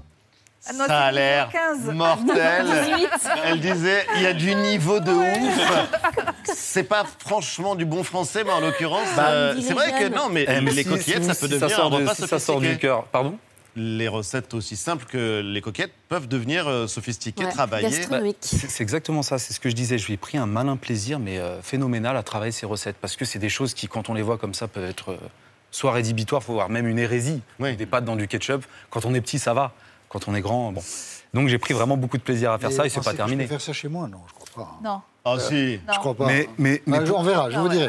Non, non, mais il y a des choses. Par exemple, c'est vrai que le burger est dingue. Il y a deux versions, deux recettes de burger qui sont à tomber par terre. euh, Page 40 et page 110. J'ai même retenu le numéro des pages parce qu'elles sont euh, fascinantes. On va en parler. Ouais, mais- ouais, ouais, il y a deux niveaux. Il y a niveau 1, le premier burger qui est somme toute assez facile. Et niveau 3, le burger revisité qui de plus est en plus euh, diététique. Voilà. Donc, diététique. Pas de friture, pas de pain, pas de gluten. Non. Ah bah, Ça, c'est. Ouais, mais ça donne ça. Ah, c'est pas mal. Et ça donne très, très, très envie. Ouais, ouais. Alors, Il y a une idée fil rouge dans votre travail, notamment. C'est donc euh, comment cuisiner anti-gaspi. Eh ben oui, et votre philosophie, votre maxime, c'est rien ne se perd, tout se transforme. Inspiré de Lavoisier, d'ailleurs. Exactement. chimiste. Et vous nous montrez donc, oui, petit, l'air de rien, Non, non, ouais, non, franchement, c'est impressionnant. Non, non, mais on admire, on admire. Niveau 3. Merci ChatGPT. Alors vous nous montrez qu'il y a des tonnes d'aliments finalement eh ben, qu'on a tendance à jeter spontanément parce qu'on se dit qu'on ne va pas les, les réutiliser. Et vous nous montrez qu'on peut tout à fait euh, euh, recycler, c'est même votre terme, recycler des, des- des aliments. Euh, par exemple, les bananes pourries. Vous avez bien entendu ça, les bananes Ah, pourries. Qu'est-ce que c'est que cette histoire Alors moi j'ai marqué trop mûr. Ouais, j'ai marqué trop mûr Ah, parce que vous savez en cuisine on fait attention. euh, alors on fait attention à tous les termes parce que même même le mot pourri peut être rébutant déjà quand on Oui, entend oui. ça. Donc à un client on, do- on doit dire déjà de pas de peut-être pas Des de première fraîcheur ou trop mûr. Voilà. On Des dit ça. bananes très mûres. Alors qu'est-ce qu'on fait avec des bananes très mûres eh ben, il y a des tas de choses à faire. Alors, première chose, la plus simple, qui est accessible à absolument tout le monde, c'est la glace. Vous savez que ce, ce produit, une fois qu'on le congèle, euh, il se transforme en glace sans ajout de jaune d'œuf, de lait ou quoi que ce soit, et puis il a une texture gélato, mais absolument incroyable. La Donc, banane, euh, donc vous ouais. l'écrasez en fait Ouais. En fait, on la met au congélateur, coupée déjà, prédécoupée, c'est mieux. Une fois qu'elle est bien congelée, on la passe au mixeur. Et une fois au mixeur, on a une texture gélato, mais digne des plus grands glaciers. Croyez-moi, vraiment, c'est exceptionnel. Donc ça, c'est la première chose, c'est très simple. Deuxième chose, on peut faire un brownie. Ça, c'est une recette que j'ai complètement inventée. C'était pour les réseaux, parce que je me suis dit, en mixant ce produit, on va avoir forcément plus de sucre, puisqu'elle est trop mûre. On va avoir une texture de beurre, de de- d'œuf, enfin quelque chose de très liquide en mixant ça. Du coup, j'ai pas mis de beurre, j'ai pas mis de, sucre et j'ai pas mis euh, d'œuf. Et j'ai Donc eu un juste brownie la banane mixée, du chocolat fondu dedans et un peu de farine. et un peu de farine et Ouais. vous le cuisez. Ouais, et puis ça a donné Et ça ce fait petit un brownie. brownie. Voilà, Et alors, il y a Génial. des succès, par exemple, l'un de vos premiers succès, c'est euh, l'omelette aux chips, et ça, je laisse euh, Oui, tout le monde le découvrir. C'est génial comme histoire en plus, euh, parce que la chips, en fait, reste euh, un peu craquante, et euh, vous allez même très loin, puisque dans l'idée de chasser le gaspille, euh, La vous dites que, par exemple, les croûtes à pizza, que tout le monde ne mange pas forcément. Toi, tu les manges ou pas? Oui, moi je mange. Ouais, bon, Ah, bah, euh, non, mais pour vous, ça, peut devenir un ingrédient gourmand pour une salade fraîche, par exemple? Moi, j'en ai fait une panzanella, exactement. Je me suis inspiré de la, sa- la célèbre recette italienne qui, qui- voilà, exactement, qui, qui consiste à recycler le pain de la veille. Ouais. Sauf que là, je me suis dit, je vais faire ça avec des croûtes de pizza. Voilà. Et ça marche. Et ça marche, voilà. Des petits croutons, quoi. Voilà, exactement. Ce qui Et, est assez euh, dément, c'est que votre itinéraire est assez euh, hors norme. Ouais. Non, mais c'est vrai, quand on regardait. euh, Sincèrement, vous êtes tombé dans la marmite. Exactement. Parce que vous, êtes d'une- vous avez six frères et sœurs. hein. Oui, suis votre maman cuisinait beaucoup et vous vous retrouvez souvent commis de votre maman. On a l'impression qu'elle vous a tout appris. Euh, et souvent, vous, vous le racontez, elle, euh, elle, euh, elle pose le plat sur la table et elle dit C'est Nabil qui a tout fait. Ouais, quand Ouais. j'étais petit, effectivement. eh ben, comme l'amour d'une mère, parce Ouais. que vous épluchiez quand même surtout les légumes. Les légumes, ouais. C'est ça, au début, j'étais vraiment. Au début, mais parce c'était. qu'après, euh, elle vous a fait et- et- grandir en cuisine. Mais vous savez comment c'est venu? C'est parce que j'ai commencé à goûter. Monsieur, euh, à 12 ans, goûte ses béchamels Ouais. avec un petit morceau de pain. C'est sa béchamel. Je l'ai mise dans, son, dans, ce lit d'ailleurs parce que c'est une, une recette qu'elle a inventée, cette béchamel. Elle est toute verte. Elle était incroyable. Elle était aux herbes. Et je, je me permettais de la rectifier en sel. Je disais c'est trop salé. Et elle m'écoutait à force, à terme. Et euh, de plus en plus, je me suis prêté au jeu. Euh, bah, les pommes de terre n'étaient plus seulement épluchées, les pommes de terre étaient euh, détaillées en cubes. Je me- m'amusais à les faire de plus en plus précises, c'est-à-dire vraiment euh, au millimètre près. Ça, c'est un travail de, de- un petit peu de, de- de précision qu'on voilà, qu'on Voilà. trouve chez les grands chefs aujourd'hui. Mais Ouais. je- je- dans ma tête, je pensais déjà à travailler précisément comme ça. Aujourd'hui, c'est les meilleurs ouvriers de France qui, qui pensent précision comme ça. Meilleurs ouvriers de France que j'aspire un jour peut-être euh, voilà, Ah. à. Mais J'adorerais, ça sauf que serait un vous rêve. n'êtes pas allé tout de suite en cuisine, hein pardon. Vous, vous avez euh, commencé un. C'était quoi, un BTS en. Alors, exactement. Ce qu'il y a, c'est qu'à l'époque, la cuisine, quand je suis jeune, c'est pas ce qui ramène, euh, entre guillemets, du steak à la maison. Eh ouais. C'est des horaires de fou, c'est pas un salaire, euh, voilà, c'est des conditions. Ouais, mais à c'est l'époque, on pense comme ça. Top Chef, non? C'est. c'est- c'est- ouais. À l'époque, ouais. Ah, mais à l'époque, c'est vrai que c'est vu comme ça. Et nous, dans ma famille, on me voyait, euh, on aimait plus, enfin, on, on- poussait plus pour des métiers intellectuels. Donc j'ai entrepris une école, un baccalauréat littéraire que j'ai obtenu avec mention. hein, je tiens à préciser. ça, c'est pour La de la regarde. Donc, très passionné de culture française, de- de langue française et de langue étrangère. Donc je parle l'anglais et l'espagnol couramment, du coup, grâce à ça. Mais je m'y retrouve pas. Je me sens pas très bien là-dedans, dans cet univers-là. Moi, c'est la cuisine. Ma passion, c'est la cuisine. Donc, ce qui se passe. Et vous entrez dans une école hôtelière. Exactement. Mais alors à ça, Montargis, mais ouais. ça, ça s'est bien passé parce que quand, on vous regarde, on regarde, vous avez beaucoup d'humour. euh, Je bois de l'eau. Vous, Ah, vous parce aimez que la ça. L'école hôtelière, il y a un cadre quand même qui est assez strict. Alors exactement. C'est très strict et moi j'aime beaucoup l'humour et surtout bah là ça va, j'ai j'ai plus de 30 ans donc euh, je me suis calmé mais à l'époque quand je suis jeune Alors pas de délinquance parce que mes, mais pas de délinquance parce que mes parents m'ont très bien éduqué mais par contre dès que je suis heureux je fais des blagues. C'est-à-dire que dès que je suis heureux, faut que, je- faut que les gens rigolent, faut que tout autour de moi rigole. Et là, c'est vrai qu'à Ah, l'école, j'ai commencé à. Ouais, j'étais tellement heureux c'est que les blagues. passé. Ah non, bah, il y a une blague, deux blagues, trois blagues. Et le pire, c'est que cette école, j'étais jeune, je l'ai faite dans le dos des parents, par honte un petit peu de. Ah, vous n'osiez pas leur dire? Au début, ouais, parce que je vous avais dit, c'est- Ouais. Et, et- et- et j'ai prétexté une petite euh, une, une fac d'anglais à l'époque. Et, euh, et je suis resté à peine 2-3 mois. Au bout de 2-3 mois, ça a capoté. Du coup, bah, j'ai pas pu aller au bout. Du coup, je l'ai pas raconté à mes parents que j'avais fait une école de théâtre Ah parce que c'était voilà, un échec. Non, mais maintenant ils le savent. Maintenant ils savent ce que je suis devenu. mais c'est vrai que j'avais une tenté ça. super dans- histoire parce que c'est là que ça commence, c'est la débrouille, c'est le premier Et- stage. Ouais, premier stage, ouais, ouais. pas, pas n'importe où. Mais, mais pour être tout à fait honnête, ce qui m'a vraiment lancé et qui m'a permis d'en faire un métier, de capitaliser sur, la, sur cette passion, c'est c'est une expérience que j'ai eue chez un, chez un chef triplement étoilé euh, quand j'étais très jeune, meilleur ouvrier de France. Ouais. Donc là, il m'a donné. euh, On peut le citer Ouais, bien sûr, Gilles Goujon. Gilles Goujon. Ouais, il m'a- donné l'amour de, de ce métier, mais surtout, j'ai vu de mes yeux en face l'excellence à la française. L'excellence à la française, c'est quoi? C'est la rigueur, mais au service de l'émotion. C'est-à-dire que quand on est dans la rigueur, c'est pas être dans la rigueur pour rien dans une assiette, c'est pour donner de l'émotion aux gens. C'était quoi sa grande phrase Ici, ce n'est pas de la cuisine, c'est de l'art. Ah oui, ici, ce n'est pas de la cuisine, c'est de l'art. C'était quelque chose comme ça, ouais. Un truc comme ça. Ouais, ouais, c'était quelque chose comme ça. Et ouais. Après, vous est venue euh, à vous l'idée de vous lancer sur les réseaux ensuite? Alors ça, c'est euh, forcément. Ouais, après, alors pas tout de suite après le confinement. Moi, j'ai attendu un an après. Ça veut dire que tous ceux qui s'étaient déjà lancés pendant le confinement, bah moi, je les regardais finalement. et je me disais bon, bah, peut-être que je vais faire un jour. Et je, je pense que c'était un, un cordon bleu. La première recette oui que j'ai fait, un cordon bleu, mais parce qu'en fait, je voyais tout le monde acheter les industriels. Un cordon sont- bleu Ouais, c'est ça que j'ai fait la première recette qui a marché. Je voyais tout le monde C'est un acheter. plat très politique, c'est un Eh oui. plat qu'adore Emmanuel Macron. C'est le Ah, plat je préféré l'avais oublié. Sur une aire d'autoroute. Ouais, ouais, j'avais oublié. Ouais. Donc Ah vous, bon l'avez revisité Même pas. Même pas. Je l'ai même pas revisité, c'est que j'ai fait la version industrielle des gens, mais sans les produits chimiques. Eh oui. Mais dans l'assiette, on avait l'illusion d'avoir celui qu'on achète, c'est-à-dire la même forme, le poulet qui est donc broyé et mixé comme dans les, dans les industriels, Mais sauf que cette fois c'est poulet. du vrai poulet, Ouais. avec un bon comté.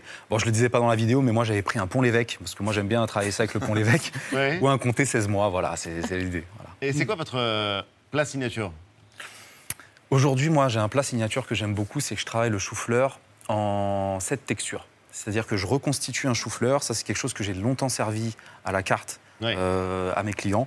C'est un petit chou-fleur que j'ai reconstitué, mais à l'intérieur de ce petit chou-fleur se retrouve un, un pavé de chou-fleur rôti, avec un crémeux chou-fleur et une semoule de chou-fleur cru à l'huile d'argan. Ah, Donc ça, on a reconstitué le chou-fleur avec les...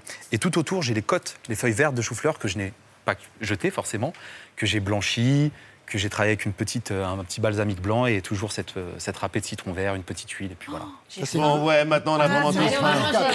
Ouais. Ah, il y a un jus de chou-fleur, il y a des autres textures et un jus de chou-fleur avec et voilà, il y a plein de trucs avec. Évidemment, parce que c'est euh, un art. C'est pas de la cuisine, c'est de l'art, mais c'est ma c'est passion, extraordinaire et C'est transformer 50 recettes du quotidien pour enfin sortir de l'ordinaire. Vous restez euh, avec nous, c'est un livre euh, qu'on ne ferme pas, mais dont on a envie de tourner les pages. Vous restez avec nous tout de suite sur la scène de Célébdo, une artiste qui fait partie de l'équipe justement de Célébdo et depuis des années.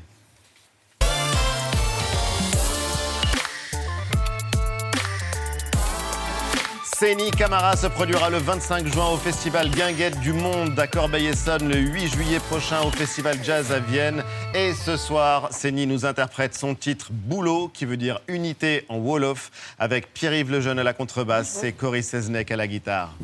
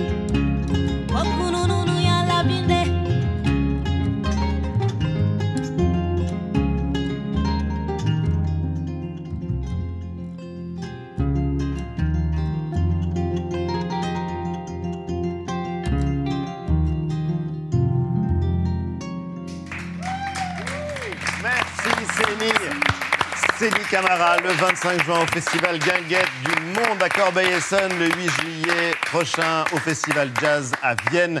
Merci chef. Avec grand plaisir. Enzem, Nabil, extraordinaire, transformer 50 recettes du quotidien pour enfin sortir de l'ordinaire. C'est l'hebdo se termine. Lundi 19h, vous avez rendez-vous avec Anne-Elisabeth Lemoine et toute l'équipe de C'est à vous. Merci les amis. C'était la dernière émission de la saison, la dernière tout court pour moi.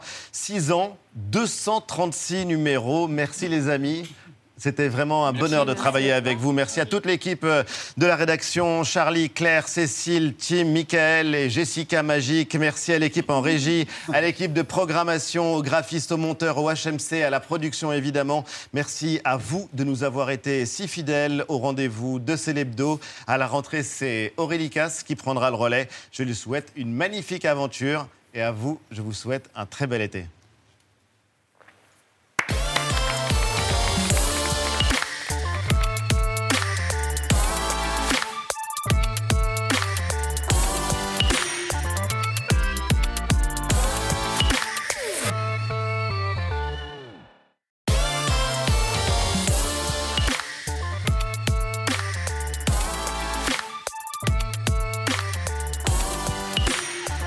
Hebdo, la suite toujours en direct avec les amis. Après vue, rencontre avec un homme exceptionnel qui a consacré sa vie à la protection des gorilles. On recevra un jeune chef star des réseaux sociaux qui réinvente les classiques de la cuisine. Et puis un live, Séni Camara nous fera la- le bonheur d'être avec nous sur la scène de Célébdo. Mais tout de suite, une série de podcasts aux 11 millions d'écoutes. 11 millions d'écoutes. L'homme de radio, voix de France Inter, Philippe Collin raconte la vie de personnages historiques comme personne d'autre. Napoléon, Cléopâtre, Léon Blum, il dédie une nouvelle série à Simone de Beauvoir, itinéraire d'une jeune fille rangée. C'est génial et Philippe Collin est l'invité de Célébdo. Bonsoir Philippe. Bonsoir Ali. Camarade dentaire, bonsoir et Bonsoir. bienvenue. Simone de Beauvoir, Bonsoir. itinéraire d'une jeune fille rangée, je le disais, c'est génial et je le pense. Et donc euh, c'est sincère. En l'occurrence, euh, c'est des entretiens passionnants. Une série au long cours, combien d'épisodes 8 heures pour vous voir. 8 heures pour euh, tout entendre, tout écouter, puisqu'il y a des entretiens passionnants avec euh, des historiens, avec la philosophe euh, Manon Garcia qui est euh, euh, formidable, et puis comme toujours des archives formidables, parce que pour avoir ce résultat et raconter une histoire, c'est combien d'heures, combien de jours, combien de semaines passées dans les archives Beaucoup, beaucoup, beaucoup. Pour Beauvoir, c'est à peu près 6 mois de travail. 6 mois À peu près, oui, avec euh, une assez grosse équipe et beaucoup de recherches euh, dans l'océan qui est euh, l'INA, parce que c'est un océan d'archives, où c'est beaucoup, beaucoup de travail. Voilà. Et c'est beaucoup de travail, mais en tout cas, vous réussissez à délivrer des podcasts extrêmement pédagogiques.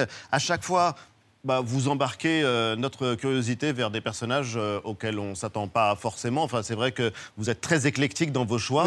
Quel- Quoi de commun entre Cléopâtre, Pétain, Jean-Marie Le Pen et Simone de Beauvoir? Il y en a, c'est lié quand même. Oui, ça, va ça Non, peut je être plaisante, lié. mais euh, Mais- c'est vrai qu'il y a en tout cas plusieurs personnages du Oui, XXe siècle. En fait, ce qu'on fait, c'est qu'on essaie de réfléchir à ce qui tiraille le présent. Et on se dit, alors il y a des, des fractures ou des débats ou des intérêts. Et qu'est-ce que c'est que la traçabilité de ces débats dans l'histoire de France? Alors Cléopâtre, c'est un peu différent, je l'admets. Mais voilà, on parle de Philippe Pétain dans une campagne présidentielle. Mais alors qui est Philippe Pétain? En 10 heures. Euh, Il y a des débats hommes-femmes, les rapports hommes-femmes, la troisième vague féministe, MeToo. Qu'est-ce que ça raconte du XXe siècle? D'où ça vient? D'où Simone de Beauvoir. Oui, d'où Simone de Beauvoir. 89 députés Rassemblement national à l'Assemblée. Tiens donc, d'où viennent-ils? Ils disent qu'ils ont changé. Est-ce qu'ils ont vraiment changé? Qui est Jean-Marie Le Pen? D'où vient Jean-Marie Le Pen? Voilà. Donc on questionne à la limite le, voilà, le présent à la lumière du passé. Voilà. Alors, si on part donc euh, de Simone de Beauvoir, euh, dernier podcast en date, euh, c'est vrai que c'est une icône du féminisme. On a le deuxième sexe, qui est un livre que peu de gens ont lu. Peut-être aujourd'hui, mais qui a fait date et qui a changé l'histoire. Et vous dites qu'elle vous faisait un petit peu peur au début quand euh, vous Oui. commenciez à travailler euh, Oui, sur oui. son itinéraire. Pourquoi? Ben, victime euh, moi-même de clichés sexistes, en fait. En Ah oui, bien sûr. C'est-à-dire qu'elle paraissait effectivement un peu austère, un peu rude, un peu dure, euh, parfois un peu autoritaire. Voilà. En fait, c'est un cliché sexiste. Qu'est-ce qu'elle incarne aujourd'hui? Qu'est-ce qu'elle incarne aujourd'hui? Elle incarne la deuxième vague du féminisme, je crois. Qu'est-ce que ça veut dire? Ça veut dire que après le droit de vote obtenu en 1944 pour les femmes, qui était la première vague, hein, la vague politique, euh, il y a un creux. Il y a un creux de la vague. On a le sentiment que le féminisme s'est réglé. Elles ont le droit de vote, c'est réglé. Or, Beauvoir aperçoit autre chose. Elle aperçoit qu'il y a des rôles qui sont assignés aux femmes. Ça veut dire quoi? Ça veut dire que historiquement et culturellement, on a défini ce que doit être une femme. Et elle se dit que c'était assez étrange quand même. Donc elle travaille, elle réfléchit, et elle 49, 1949, le deuxième sexe. Et donc elle va lancer un mouvement. Et ça, qui va c'est une conduire- déflagration Exactement, un une choc. déflagration et qui va conduire tout doucement finalement euh, au MLF. hein. C'est-à-dire que c'est une deuxième vague qui prend son temps, mais qui va être une grosse deuxième vague. Et donc elle est aussi finalement à l'origine de la troisième vague, puisque tout simplement c'est un enchaînement de faits. Oui. Et, et Beauvoir, elle est au, au cœur aujourd'hui, je crois, de beaucoup de débats euh, qui nous traversent, euh, Ali, en tant qu'hommes y compris. Bien sûr, elle a cette phrase qui est euh, magnifique. Je souhaite que les femmes deviennent des êtres humains qui soient absolument autonomes et responsables d'eux-mêmes, comme, Comme des les hommes, absolument. Comme des hommes. Oui, parce qu'au départ, ces modèles d'identification, ils sont masculins. Il faut toujours penser à ça. Ah oui Et oui, parce que quand elle arrive dans les années 20 à l'université, elle n'a pas de modèle féminin. Ce qu'elle veut, c'est ressembler à Paul Nizan, à Merleau-Ponty, à Jean-Paul Sartre. Elle se dit, je veux être comme les hommes. Je veux fumer des cigarettes comme les hommes. Je veux avoir des amants ou des maîtresses comme les hommes. Je veux être libre comme les hommes. Et donc, elle cherche ça. Et donc, en fait, ce qu'elle cherche, c'est la liberté. Ce qu'il faut comprendre, c'est que Beauvoir, c'est une quête d'émancipation. Le récit de Beauvoir, c'est une grande évasion. Voilà. Exactement. Et c'est d'ailleurs comme ça que ça commence, parce que c'est le point de départ, le milieu bourgeois dans lequel elle grandit. Oui, le tout début de, de votre série, c'est très intéressant puisque euh, on découvre que son milieu euh, a eu un rôle extrêmement important dans sa vie, et dans ses engagements aussi, là où elle est née et comment elle a été entourée euh, en, en grandissant. Et notamment, elle revient sur cet héritage bourgeois qui lui a permis euh, finalement de poser un regard aiguisé et critique sur les mécaniques démocratiques en jeu dans notre société. Écoutez-la. Nous sommes dans une démocratie bourgeoise. Mais des démocraties bourgeoises sont en vérité des pays qui sont gouvernés par une classe dominante qui est la bourgeoisie. Et cette classe dominante qui est la bourgeoisie, eh bien, à ce moment-là, elle veut garder le pouvoir. Et une des manières dont elle va garder le pouvoir, c'est précisément de garder la femme au foyer. Ça pour des tas de raisons. Parce que la classe bourgeoise a intérêt au statu quo, donc elle a intérêt à ce que les gens soient dépolitisés. Empêcher les femmes de travailler, les empêcher de se mêler à la vie publique, c'est avoir tout un public votant et à la fois dépolitisé. Et c'est très intéressant puisqu'elle vient de ce milieu bourgeois et on comprend euh, très bien qu'elle a réussi à ne pas dupliquer finalement ce qu'on lui avait inculqué. Pour moi, c'est sa plus grande prouesse. C'est ce qui m'a fasciné. ouais. C'est-à-dire que elle s'est émancipée elle-même. Elle vient d'un milieu extrêmement réactionnaire, maurassien, anti-républicain, catholique rigoriste, et petite fille, toute seule. Elle va faire le chemin. Elle va s'émanciper et elle va naviguer, elle va voyager en bourgeoisie pour arriver à une théorie comme celle-ci, par exemple. Voyager en bourgeoisie Oui. pour arriver à l'émancipation. Exactement. Et en chemin, elle croise la cause des femmes. C'est dans ce chemin d'émancipation, au départ, c'est un- une quête individuelle. Hein. Beauvoir a un idéal bourgeois de l'accomplissement de soi-même, Oui. de l'individu. Mais en chemin, elle s'aperçoit qu'il y a aussi peut-être un accomplissement collectif. Et c'est assez fascinant. Et ce qui est assez fascinant aussi, c'est que, alors là, on vient de le voir dans l'archive, c'est stupéfiant dans votre série, c'est un phrasé, c'est Mm. une élocution, un français que plus personne ne parle Exactement. avec cette intelligence et Mm. cette euh, Agilité. beauté. Et puis ce nom de Beauvoir, euh, sauf qu'à l'origine, c'est vrai qu'il n'y avait pas de particules. Non, non. Elle s'appelait Bertrand de Beauvoir. C'est une famille de, de, voilà, de roturiers, on va dire. Mais euh, de Beauvoir a été ajouté par la famille au milieu du 19e siècle parce que ça faisait chic, voilà, ça faisait Ouais. aristocrate. Mais ils ne sont pas du tout aristocrates, en fait, vraiment. Ils sont pas aristocrates. Son père l'a décrit d'ailleurs euh, comme une championne du ring qui gagne ses combats. Dès 21 ans, agrégée de philosophie, c'est un résultat exceptionnel. Elle est reçue deuxième derrière. Et derrière un certain Jean-Paul Sartre, Eh oui. Ouais. premier à l'agrégation de philosophie, se sont rencontrés euh, sur les bancs de la Sorbonne. Et c'est un drôle de couple, en fait, dont on n'a pas percé, du- percé, percé, pas perçu, mais aussi perçu euh, tous les secrets. Vous l'expliquez aussi euh, dans, dans le podcast. Euh, par exemple, Sartre va lui proposer le mariage, Mhm. qu'elle va refuser, évidemment. Et Évidemment. Michel- Non, je dis évidemment parce que pour elle, c'est la relation la plus pitoyable dans les relations humaines. Et Voilà, elle Ouais, dit le mot exactement. pitoyable, quoi. Euh, et Michel Perrault le raconte très bien au cours des, des épisodes. Ils vont passer un pacte. On est ensemble, on est fidèles l'un à l'autre pendant un certain nombre d'années. Ensuite, on reprend notre liberté. On peut re-signer un pacte pour quelques années. Pour être très clair, ça arrange surtout euh, Jean-Paul Sartre, cette histoire. Évidemment. On est d'accord. hein évidemment. Au Et- départ, oui. Mais Au départ. en attendant, ce pacte, il va, il va fonder en fait toute leur histoire. Ils ne vivront jamais sous le même toit. Et d'ailleurs, pour Simone de Beauvoir, eh bien, c'est le secret de leur relation. Des femmes qui pensent que c'est un compromis que de vivre avec un homme ou simplement d'aimer un homme. Et il y a des femmes qui pensent qu'il y a une possibilité d'aimer un homme, même de vivre avec un homme. Euh, encore que je crois que justement, si j'aurais bien réussi ma vie avec ça, c'est parce que nous n'avons jamais vécu ensemble. Et que c'est beaucoup plus important, c'est pas tellement le fait d'être marié ou pas marié, mais le fait de vivre ensemble ou pas, qui risque d'amener des, enfin, des perturbations dans, dans, enfin, dans le couple.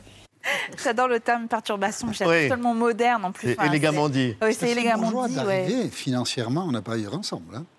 Oui, mais alors, elle, vous le C'est vrai. racontez aussi, c'est quand, Oui, elle, c'est quand vrai. elle est, quand elle C'est est vrai. mutée à son premier poste à Marseille, euh, c'est pas évident pour elle. Hein. Non. C'est une non. vie euh, euh, de, de petite vie. Oui, de précarité. Mais ce qu'il faut comprendre avec le pacte, et c'est vraiment important, c'est un pacte d'écrivain. C'est très important de C'est pas comprendre un pacte ça. d'amant. Non, bien sûr que non. On pourrait penser que bah voilà, c'est un couple libre, il peut avoir des amants. Pas du tout, en fait. C'est un couple qui va s'accomplir dans la création. C'est un pacte d'écrivain. On est côte à côte, ad vitam, pour faire naître notre œuvre. Et ça, c'est extrêmement important. C'est c'est pas. Et on s'écrit, et on échange des lettres. Absolument. Et Jean-Paul Sartre a écrit combien de centaines de lettres au castor? Bien sûr, il y a une correspondance inouïe et sachez que Sartre ne publiera jamais rien excepté la toute fin, sans avoir euh, soumis ça au regard de Beauvoir, c'est-à-dire que et réciproquement, c'est-à-dire que c'est ça le pacte. Le pacte, c'est on va faire naître une œuvre ensemble. Voilà, ça c'est très important de le comprendre. Et pourtant, donc, ce sont deux œuvres séparées. Mm. Euh, quels sont ces engagements politiques? Parce que c'est vrai qu'il y a l'affranchissement de la bourgeoisie ou la volonté de s'en affranchir, mais c'est une période qui idéologiquement est marquée par euh, le communisme, le Oui. marxisme. Alors, je pense que Simone de Beauvoir fait des erreurs pour commencer. C'est-à-dire que Dans les années 30, elle ne voit pas le péril fasciste qui monte en Europe. Et durant la Seconde Guerre mondiale, elle ne comprend pas ce qui se passe et donc elle ne s'engage pas en résistance. Elle Comment n'est ça, pas- elle ne comprend pas? Eh bien, je pense que, comme beaucoup de gens, elle était pacifiste dans un premier temps, donc elle ne croyait pas à la guerre. Et puis, euh, la guerre est arrivée, un peu comme un coup de tonnerre. Et euh, la vie reprend finalement assez rapidement, 1940-41. Ils hésitent avec Jean-Paul Sartre, ils veulent monter un réseau, mais ça prend pas. Et puis la vie reprend, et puis là, il y a des erreurs. On ne s'engage pas, on travaille pour Radio Vichy. Bon, voilà. Et je pense que tout ça va créer une forme de culpabilité et une prise de conscience de son erreur. Et sur la base de cette erreur-là, il y a l'engagement qui suit. Mais pour Sartre, c'est la même chose. Oui, c'est ça qui est fascinant, c'est que Jean-Paul Sartre, c'est l'un des plus grands théoriciens de l'engagement Voilà. politique et de la résistance, Mais je pense- sans l'avoir été lui-même. Exactement, et je pense qu'ils sont tous les deux habités par cette culpabilité qui crée un ressort, euh, un tonus un peu radical. Voilà. Et du coup, l'engagement en marxisme, on va dire, sans être adhérent au Parti communiste, hein, ils n'ont jamais pris la carte au Parti communiste, et découle de cette erreur. Mais c'est intéressant, il n'y a pas grand monde qui fait des erreurs et qui peut les reconnaître et qui progresse. Voyez Alors, est-ce que vrai. ça progresse ou pas le marxisme? Autre question à poser. Mais quand même, ils ont. Et la guerre d'Algérie, bien évidemment, aussi, qui est importante pour eux. Donc, je pense que ça vient d'une culpabilité, en vérité. Euh, et après, voilà, ça va tenir euh, jusqu'au bout. Mais sachez quand même qu'il y a deux choses. Dans les mandarins, par- en 54, par exemple, elle émet des doutes sur son engagement marxiste. C'est dans le roman. C'est extrêmement, Dans le roman. C'est extrêmement intéressant. Elle continue malgré tout à visiter des pays communistes. Voilà, mais dans le roman, le personnage a des doutes et surtout à la fin de sa vie, elle revient un petit peu quand même sur ce qui s'est passé. Voilà. Donc je pense qu'elle est extrêmement lucide, y compris sur ses erreurs, Simone de Beauvoir. Voilà. Ce qui est fascinant, c'est que donc il y a les combats pour la décolonisation et elle en a inspiré beaucoup, Bien notamment sûr. Franz Fanon, des Mm. intellectuels et puis euh, des personnes qui se sont engagées. On connaît son combat pour les femmes et on connaît moins son combat, alors qu'on a découvert euh, dans le podcast, combat pour la vieillesse par Il exemple. des écrits très forts de Simone Ouais. de Beauvoir sur la vieillesse. Un essai notamment, un essai de 800 pages, publié en 1970 et intitulé La vieillesse. C'est un texte peu connu du grand public et, et pourtant euh, c'est l'une des grandes œuvres de Simone de Beauvoir. Elle y parle notamment de l'impact qu'a notre société sur la vieillesse, sur la manière de la fabriquer en quelque sorte, euh, un sujet qu'elle évoquait aussi à la télévision en 1970. Elle use les hommes d'une telle manière, par le genre de travail qu'elle leur inflige, par les cadences, par les rythmes du travail qui sont absolument usants, qu'un homme de 60 ans, qui, s'il a une vie de privilégié, peut-être encore un homme dans la force de l'âge, quand c'est un ouvrier parisien, par exemple, on avait des enquêtes là-dessus, c'est vraiment un homme complètement usé et qui va alors euh, retomber de plus en plus de maladie en infirmité. Alors elle est doublement responsable pour ce qu'elle fait des hommes avant qu'ils ne soient vieux et qui les amène à la vieillesse, et pour ce qu'elle fait ensuite de ces hommes, une fois qu'ils sont devenus vieux, elle les abandonne presque complètement. La manière dont elle euh, les- aide est absolument misérable. Voilà, Simone de Beauvoir dit même qu'on pourrait parler de la vieillesse ou de ces femmes et les hommes vieux comme d'un troisième sexe. Qu'est-ce que ça signifie, euh, Philippe Collin? Euh, alors, je ne sais pas ce que ça signifie, mais ce que je vais dire ce soir à vos téléspectateurs, c'est de lire ce livre en premier, La avant vieillesse. le deuxième sexe. Avant de commencer- Oui, je pense, parce que ce livre-là, il parle de nous tous, de notre rapport au troisième âge, au quatrième âge, de nos parents qui vieillissent tous, la mort qui les attend. Ce livre-là est d'un- d'une modernité inouïe. Voilà. Et je pense qu'on ne le lit pas assez. Alors, il y a des passages un peu compliqués. Il faut sauter des pages, il ne faut pas avoir peur, on saute par-dessus euh, certaines choses. Mais lisez ce livre, c'est extrêmement euh, passionnant et ça nous concerne tous. Eh ben, merci du conseil. Euh, en l'occurrence, c'est vrai que vos podcasts sont donc écoutés par des millions de personnes, notamment votre podcast sur Léon Blum. Il aurait donné l'idée au président de la République de faire rentrer Léon Blum au Panthéon. Vous confirmez? Euh, je, je confirme pas, puisque je n'en sais rien, mais j'ai vu comme vous euh, des, des- des- certaines informations, mais je trouverais ça assez inouï. euh, je vais vous le dire, c'est mon héros, Léon Blum. Donc, euh, s'il au Panthéon, j'en serais ravi. Voilà. Et votre prochain projet? Euh, Madame Dubarry. Jeanne Dubarry. Le 4 juillet en quatre épisodes plus courtes comme ça. Voilà.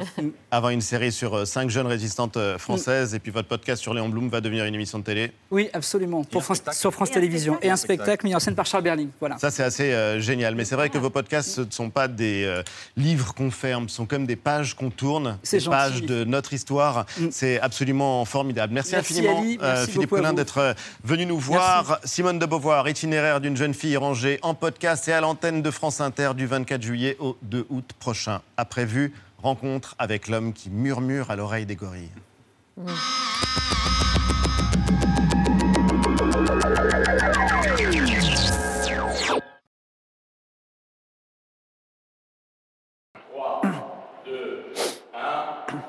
Bonjour Monsieur le Président. Bonjour. Nous sommes installés ici au Palais Brognard à Paris où sont réunis depuis hier une quarantaine de chefs d'État et de gouvernement, un sommet pour concilier le climat et le développement.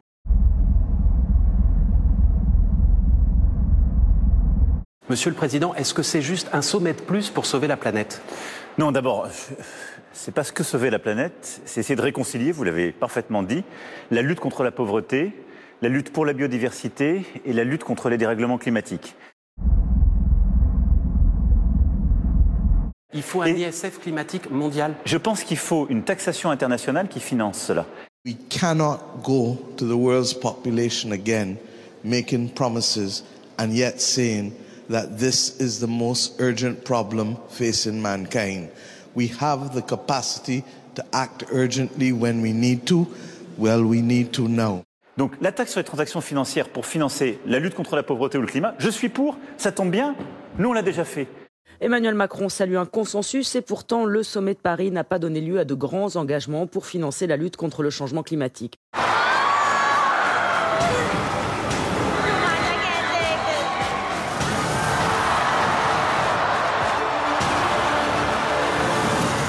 Ravi de vous retrouver comme promis pour ce trésor absolument exceptionnel. Regardez avec ce beau décor de l'esplanade du Trocadéro et bien sûr la Tour Eiffel en fond à quelques centaines de mètres de nous pour vivre ensemble un événement exceptionnel. La révélation du parcours officiel de la flamme olympique.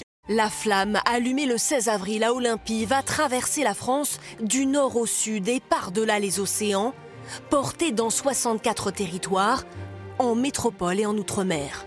Alors, euh, aurez-vous la flamme près de chez vous? Ils sont incorrigibles quand même, ces, euh, ces organisateurs du, jeu, de- du, CIO, enfin, du CIO. C'est une fête populaire, c'est une flamme, enfin une flamme c'est gratuit. Eh ben, J'ai appris que pour accueillir la flamme olympique, euh, les villes ou villages qui veulent l'accueillir doivent payer 150 000 euros. C'est incroyable, on, on a l'impression que tout est facturé avec ces JO. Et un petit tour C'est hyper sympa. Ah, il y a une ambiance. Euh, c'est le, le cabinet EY qui a fait le, le profil financier des 40 plus grandes entreprises françaises et qui nous dit que l'an dernier, ces entreprises ont engrangé en cumulé 1747 milliards d'euros de chiffre d'affaires. On n'a jamais vu ça. Et surtout, le plus spectaculaire, c'est que c'est 22% de plus que l'année précédente, qui était pourtant une année euphorique. Dans une expression, lorsqu'on est au comble du bonheur, on dit qu'on est un au quatrième étage, deux au septième ciel. L'association de lutte contre la corruption Anticor a déposé une nouvelle demande d'agrément auprès de Matignon quelques heures après euh, que celui-ci a été annulé par la justice. L'ONG est en première ligne dans plusieurs dossiers politico-financiers sensibles. Euh, Cet agrément lui permet de déclencher euh, des poursuites, notamment en cas d'inaction du parquet. C'est un coup dur, une atteinte directe à notre capacité à agir efficacement contre la corruption. Grâce à Anticor, une centaine de procédures politico-financières sont actuellement traitées par la justice. L'annulation de l'agrément protège les corrompus et trahit les citoyens. On a vu l'énergie internationale qui a été déployée pour tenter de sauver, euh, même si tristement ça n'a pas abouti, tenter de sauver ces cinq touristes qui avaient été dans le sous-marin pour tenter de voir l'épave du Titanic. Et dans le même temps, la même semaine, il y a eu 700 migrants qui ont péri à bord d'un bateau en mer Méditerranéenne et les secours grecs et italiens se sont renvoyés la responsabilité, ont perdu du temps, n'ont pas été à temps secourir ce bateau. Il n'y a pas de quoi être fier d'être européen quand même, non? La nuit de 1912 où le Titanic avait coulé, des portes et des grilles fermées et des hommes d'équipage avaient empêché des passagers de troisième classe de se ruer vers le pont, vers les canaux de sauvetage et donc vers la survie. Et le bilan du naufrage fut aussi une lutte des classes. Les trois quarts des passagers de troisième classe périrent, mais plus de 60% des premières classes survécurent. Les deux multimilliardaires de la Silicon Valley seront-ils bientôt adversaires sur un ring? Le patron de Twitter, Elon Musk, a défié celui de Facebook, Mark Zuckerberg. Un combat en octogone, ironique ou pas, qui traduit leur rivalité économique. Le fondateur de Meta s'apprête en effet à lancer un réseau social concurrent au petit oiseau bleu. Sur Instagram, il a répliqué en demandant l'adresse de leur futur duel, tout en s'y préparant activement. Rendez-vous, a priori, à Las Vegas. Des militants écologistes du collectif Soulèvement de la Terre ont attaqué, insulté, molesté Jean-Luc Moudinque, le maire de Toulouse, mercredi à l'occasion de la manifestation organisée dans la ville rose contre leur dissolution annoncée par Gérald Darmanin. Jean-Luc Moudinque a témoigné, mais le champ médiatique a peu repris ses déclarations comme si M. Moudinque n'était pas une bonne victime ni ses assaillants les bons agresseurs. Ces gens-là, qu'est-ce qu'ils ont fait? Ils nous ont attaqués de dos. De dos. Voyez le courage.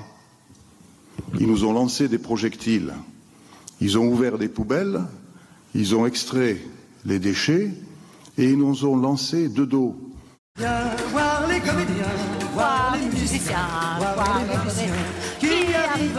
Je vous arrête parce qu'on va prendre la direction de, la Russie puisque l'actualité euh, là-bas euh, est en train de bouger, notamment le chef du groupe paramilitaire russe Wagner qui appelle à la mutinerie. On l'écoute. Le mal que portent les dirigeants militaires du pays doit cesser. Ils négligent la vie des soldats. Ils ont oublié le mot justice et nous le rendrons.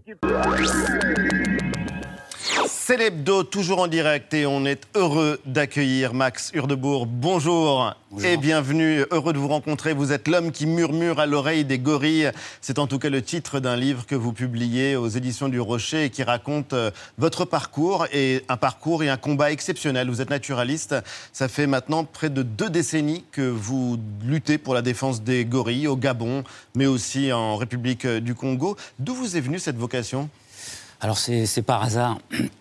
Je faisais un reportage pour Science et Avenir à l'époque sur Ouais. la, la- la gestion durable de la forêt. Donc j'étais dans une concession forestière et durant ce reportage, j'ai vu une maman gorille et un petit sur le, le bord de la piste. Et voilà, ça m'a fait penser un peu aux Indiens d'Amérique sur la transamazonienne. Voilà. un- Il a suffi que vous soyez en voiture, que vous regardiez une euh, femelle avec son petit, et votre vie a changé.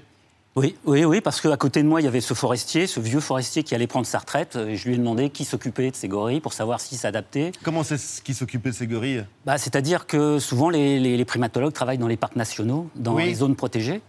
Et là, là, on est dans une zone où on coupe le bois, où, voilà, où il y a beaucoup de- d'humains, on va dire. Et, euh, et au moment, à ce moment-là, personne ne travaillait vraiment euh, sé- sérieusement sur, euh, sur ces populations de gorilles. C'est un site qu'on appelle Bambidi Voilà, Bambidi, c'est un peu le, le, le- enfin, la village, le, village de référence quoi, de, de la qui est euh, donc euh, à l'est du Gabon. Les gorilles, ce sont les plus grands des primates et ils sont en danger. Vous allez nous expliquer euh, pourquoi votre vie, donc, elle a changé. Vous avez pris conscience de la menace qui pèse sur eux, qui est entièrement liée aux hommes, aux activités humaines, pas simplement au braconnage, mais justement aux usages de la forêt, à la déforestation. Les hommes détruisent leur habitat aussi simplement que ça. Oui, parce que les gorilles, c'est un, un animal parapluie. hein. En fin de compte, quand on protège le gorille, on protège tous- tous les animaux. Donc voilà. Donc c'est la forêt qu'il faut protéger euh, avant tout. Et les gorilles, de toute façon, sont protégés. euh, voilà. Et euh, donc, oui, je suis parti là sur, sur, sur une forêt euh, exploitée par l'homme pour essayer de, de convaincre les forestiers à faire encore plus pour la protection de ces, grands singes. Parce qu'il faut co- convaincre les forestiers, on va en parler, il faut convaincre les villageois, il faut convaincre en fait toutes les communautés euh, qui vivent sur place de participer euh, à cette euh, préservation. Vous avez des phrases euh, très fortes, vous dites malgré la taille des gorilles, c'est une disparition qui n'est pas visible, qui est moins visible que d'autres. Vous dites euh, cette disparition, elle se produit au cœur de la forêt, discrètement, en secret. Il n'y a pas d'image frappante à partager sur les réseaux sociaux. Qu'est-ce que vous voulez dire par là? Bah, en forêt, ce qui, est sûr, c'est que on disparaît facilement. Même moi, moi j'avais très peur de me perdre et, on...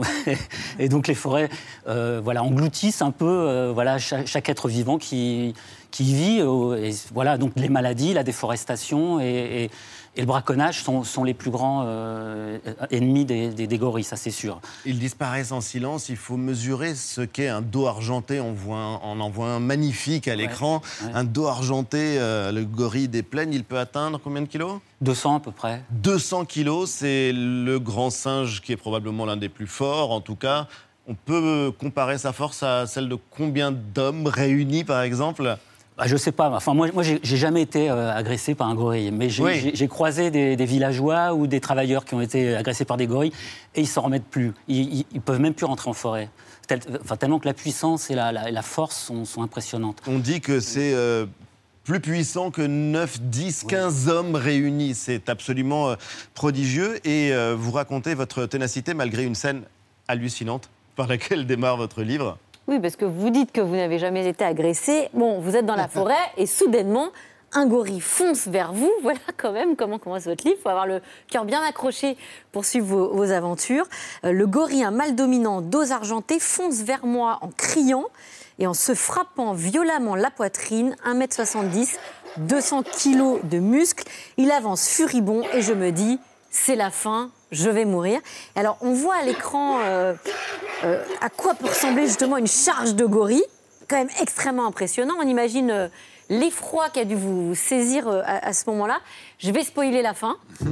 Le gorille repart, vous êtes sain et sauf, vous n'avez rien eu. Bah, dites-nous comment vous avez fait, que si nous on se fait charger par un gorille un jour, Oui, qu'est-ce qu'on fait.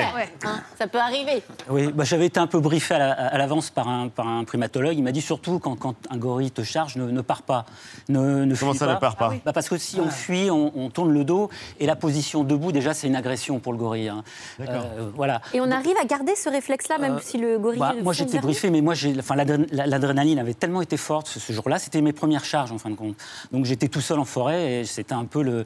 Et vous êtes le- resté face au gorille bah, C'est-à-dire que moi j'ai entendu le- la, la famille autour, donc euh, qui est venue, les petits sont venus, ça je l'ai pas filmé, mais systématiquement le dos argenté, le père va venir, euh, voilà, prévenir et, et- et protéger Et sa donc famille. là, on bouge pas. Et là, là, on attend. Et là, on attend les charges d'in- d'intimidation. Il y en a eu deux cette- ce, euh, ce jour-là. Et il faut attendre. Et moi, j'ai attendu une heure. Enfin, j'étais complètement groggy par, par, par la peur. Et vous faisiez quoi assis Ah, moi j'étais Ouais. assis, oui. Ouais. J'étais assis, j'avais ouvert ma caméra et, et mon écran. Et je ne le regardais pas en face, bien sûr.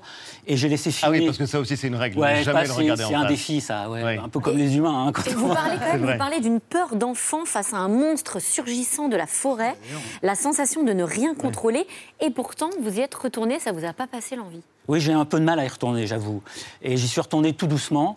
Et petit à petit, j'ai décidé de, de les voir autrement et de découvrir par contre les, les endroits où ils venaient. Voilà. Alors, contrairement à beaucoup de primatologues, vous ne leur donnez pas de nom. Vous ne cherchez pas le contact physique avec eux. Vous avez un rapport, euh, comment dire, respectueux, euh, même si vous allez par exemple installer un hamac ou euh, une sorte de cabane dans les arbres pour pouvoir les observer, pour pouvoir euh, tout simplement être à leur côté, Dormir mais aussi, à distance toujours. Pourquoi avoir fait ce choix-là qui n'est pas habituel parmi ceux qui étudient les, les primates en général? Bah, enfin, l'idée première, c'était de comprendre leur environnement d'abord, savoir où ils vivaient, comment ils vivaient, euh, voilà, imaginer voilà, leur, leur déplacement par rapport à- aux arbres à fruits, aux endroits voilà, où viennent manger certaines plantes. Déjà comprendre leur environnement, et pour comprendre l'environnement, il faut s'y mettre, s'immerger soi-même. Et en fin de compte, comme on est très proche, on arrive à comprendre comment ils fonctionnent un peu quand même. Ouais, comment ils fonctionnent Ils vous ont repéré, ils vous Ah, connaissent eux, eux, ils me connaissent mieux que moi, je les connais, ça c'est sûr. Ah oui Ah ouais, j'en suis persuadé parce qu'ils me suivaient souvent. Le fait d'être seul en forêt, ça, ça simplifie beaucoup de choses. C'est c'est compliqué, mais ça sim- simplifie beaucoup de Et vous choses. suivez, ils étaient curieux. Curieux, oui. vous Moi, j'ai un adolescent. Je dis un adolescent parce que je pense qu'il était parti de son groupe, euh, de sa famille. C'était et il me suivait en permanence. Moi, je me, je me retournais, euh, et il, il disparaissait. Et, euh, et même sur les caméras pièges que, enfin, que je mettais en forêt, il se faisait toujours prendre en photo. Donc, euh, C'est génial.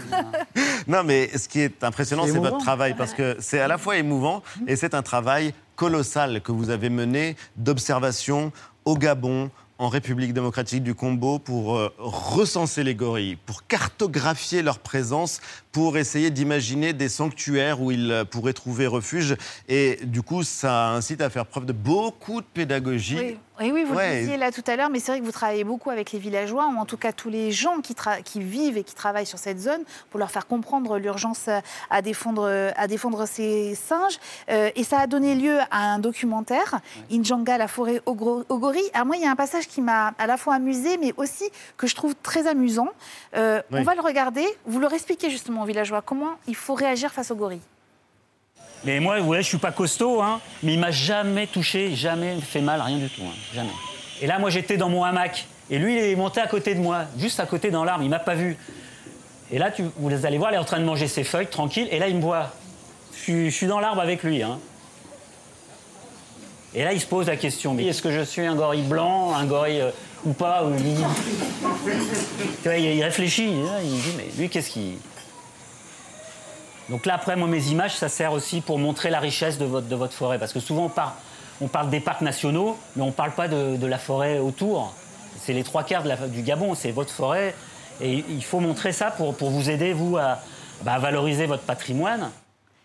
Alors, ce qui est très étonnant, c'est que quand on voit le regard de ces hommes, de ces femmes et de ces enfants, on a l'impression qu'ils découvrent les gorilles, comme s'ils ne connaissaient pas l'écosystème dans lequel euh, ils vivent.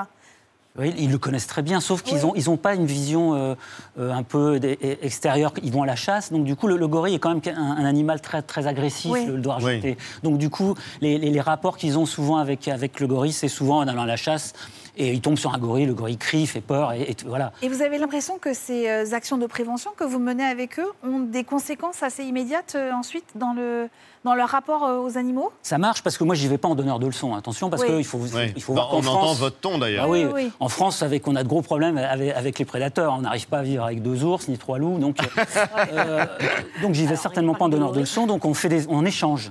Et moi, ils m'ont appris énormément de choses euh, en forêt, les villageois. Moi, j'aurais jamais pu aller m'en- m'enfoncer en forêt sans, sans leurs aides. Euh, voilà, technique, on va dire. Euh, donc, donc du coup, ils apprennent aussi, mais moi, j'apprends beaucoup. On apprend tous, quoi. Mais est-ce qu'ils sont étonnés de ce que vous faites? Est-ce qu'ils vous ont dit, mais quelle idée Ah, Ce qui est sûr, oui, dormir dans les arbres, dans un, dans un hamac, euh, ouais, c'est- Non. dans un hamac, c'est... Et surtout quand euh, on sait qu'il y a autant de braconniers, il y en a au Gabon, il y en a en RDC, il y en a au Rwanda un peu moins, mais en l'occurrence, euh, qu'est-ce qui fait que cet animal est chassé, tué? Qu'est-ce qu'on recherche? Parce qu'il a une très grande valeur Alors, il est braconné. Le problème, c'est qu'il il peut être braconné quand les autres gibiers ont disparu. hein. Bon, voilà. Euh, c'est sûr que. Mais c'est pas, pas un gibier qui, enfin, dont, dont- dont on se nourrit tous les jours. Oui. Voilà, alors ça peut être traditionnel, il peut y avoir, voilà, c'est un, c'est un plat quand même assez exceptionnel qu'on peut manger à dans, dans- dans des cérémonies. hein. Mais, euh, mais après, on peut arriver dans des forêts où il ne reste que plus rien et les gorilles, malheureusement, bon, euh, voilà, sont, sont- sont les derniers à disparaître. Nos cousins. Nos cousins, ouais. Nos cousins, ouais, parce que vous en parlez comme de nos cousins. On sait qu'on a, bon, euh, ce sont parmi les primates Les plus communs. proches de l'homme. On a, bon, c'est une question de génome. Oui, oui. Mais quand on vous lit, c'est pas que ça.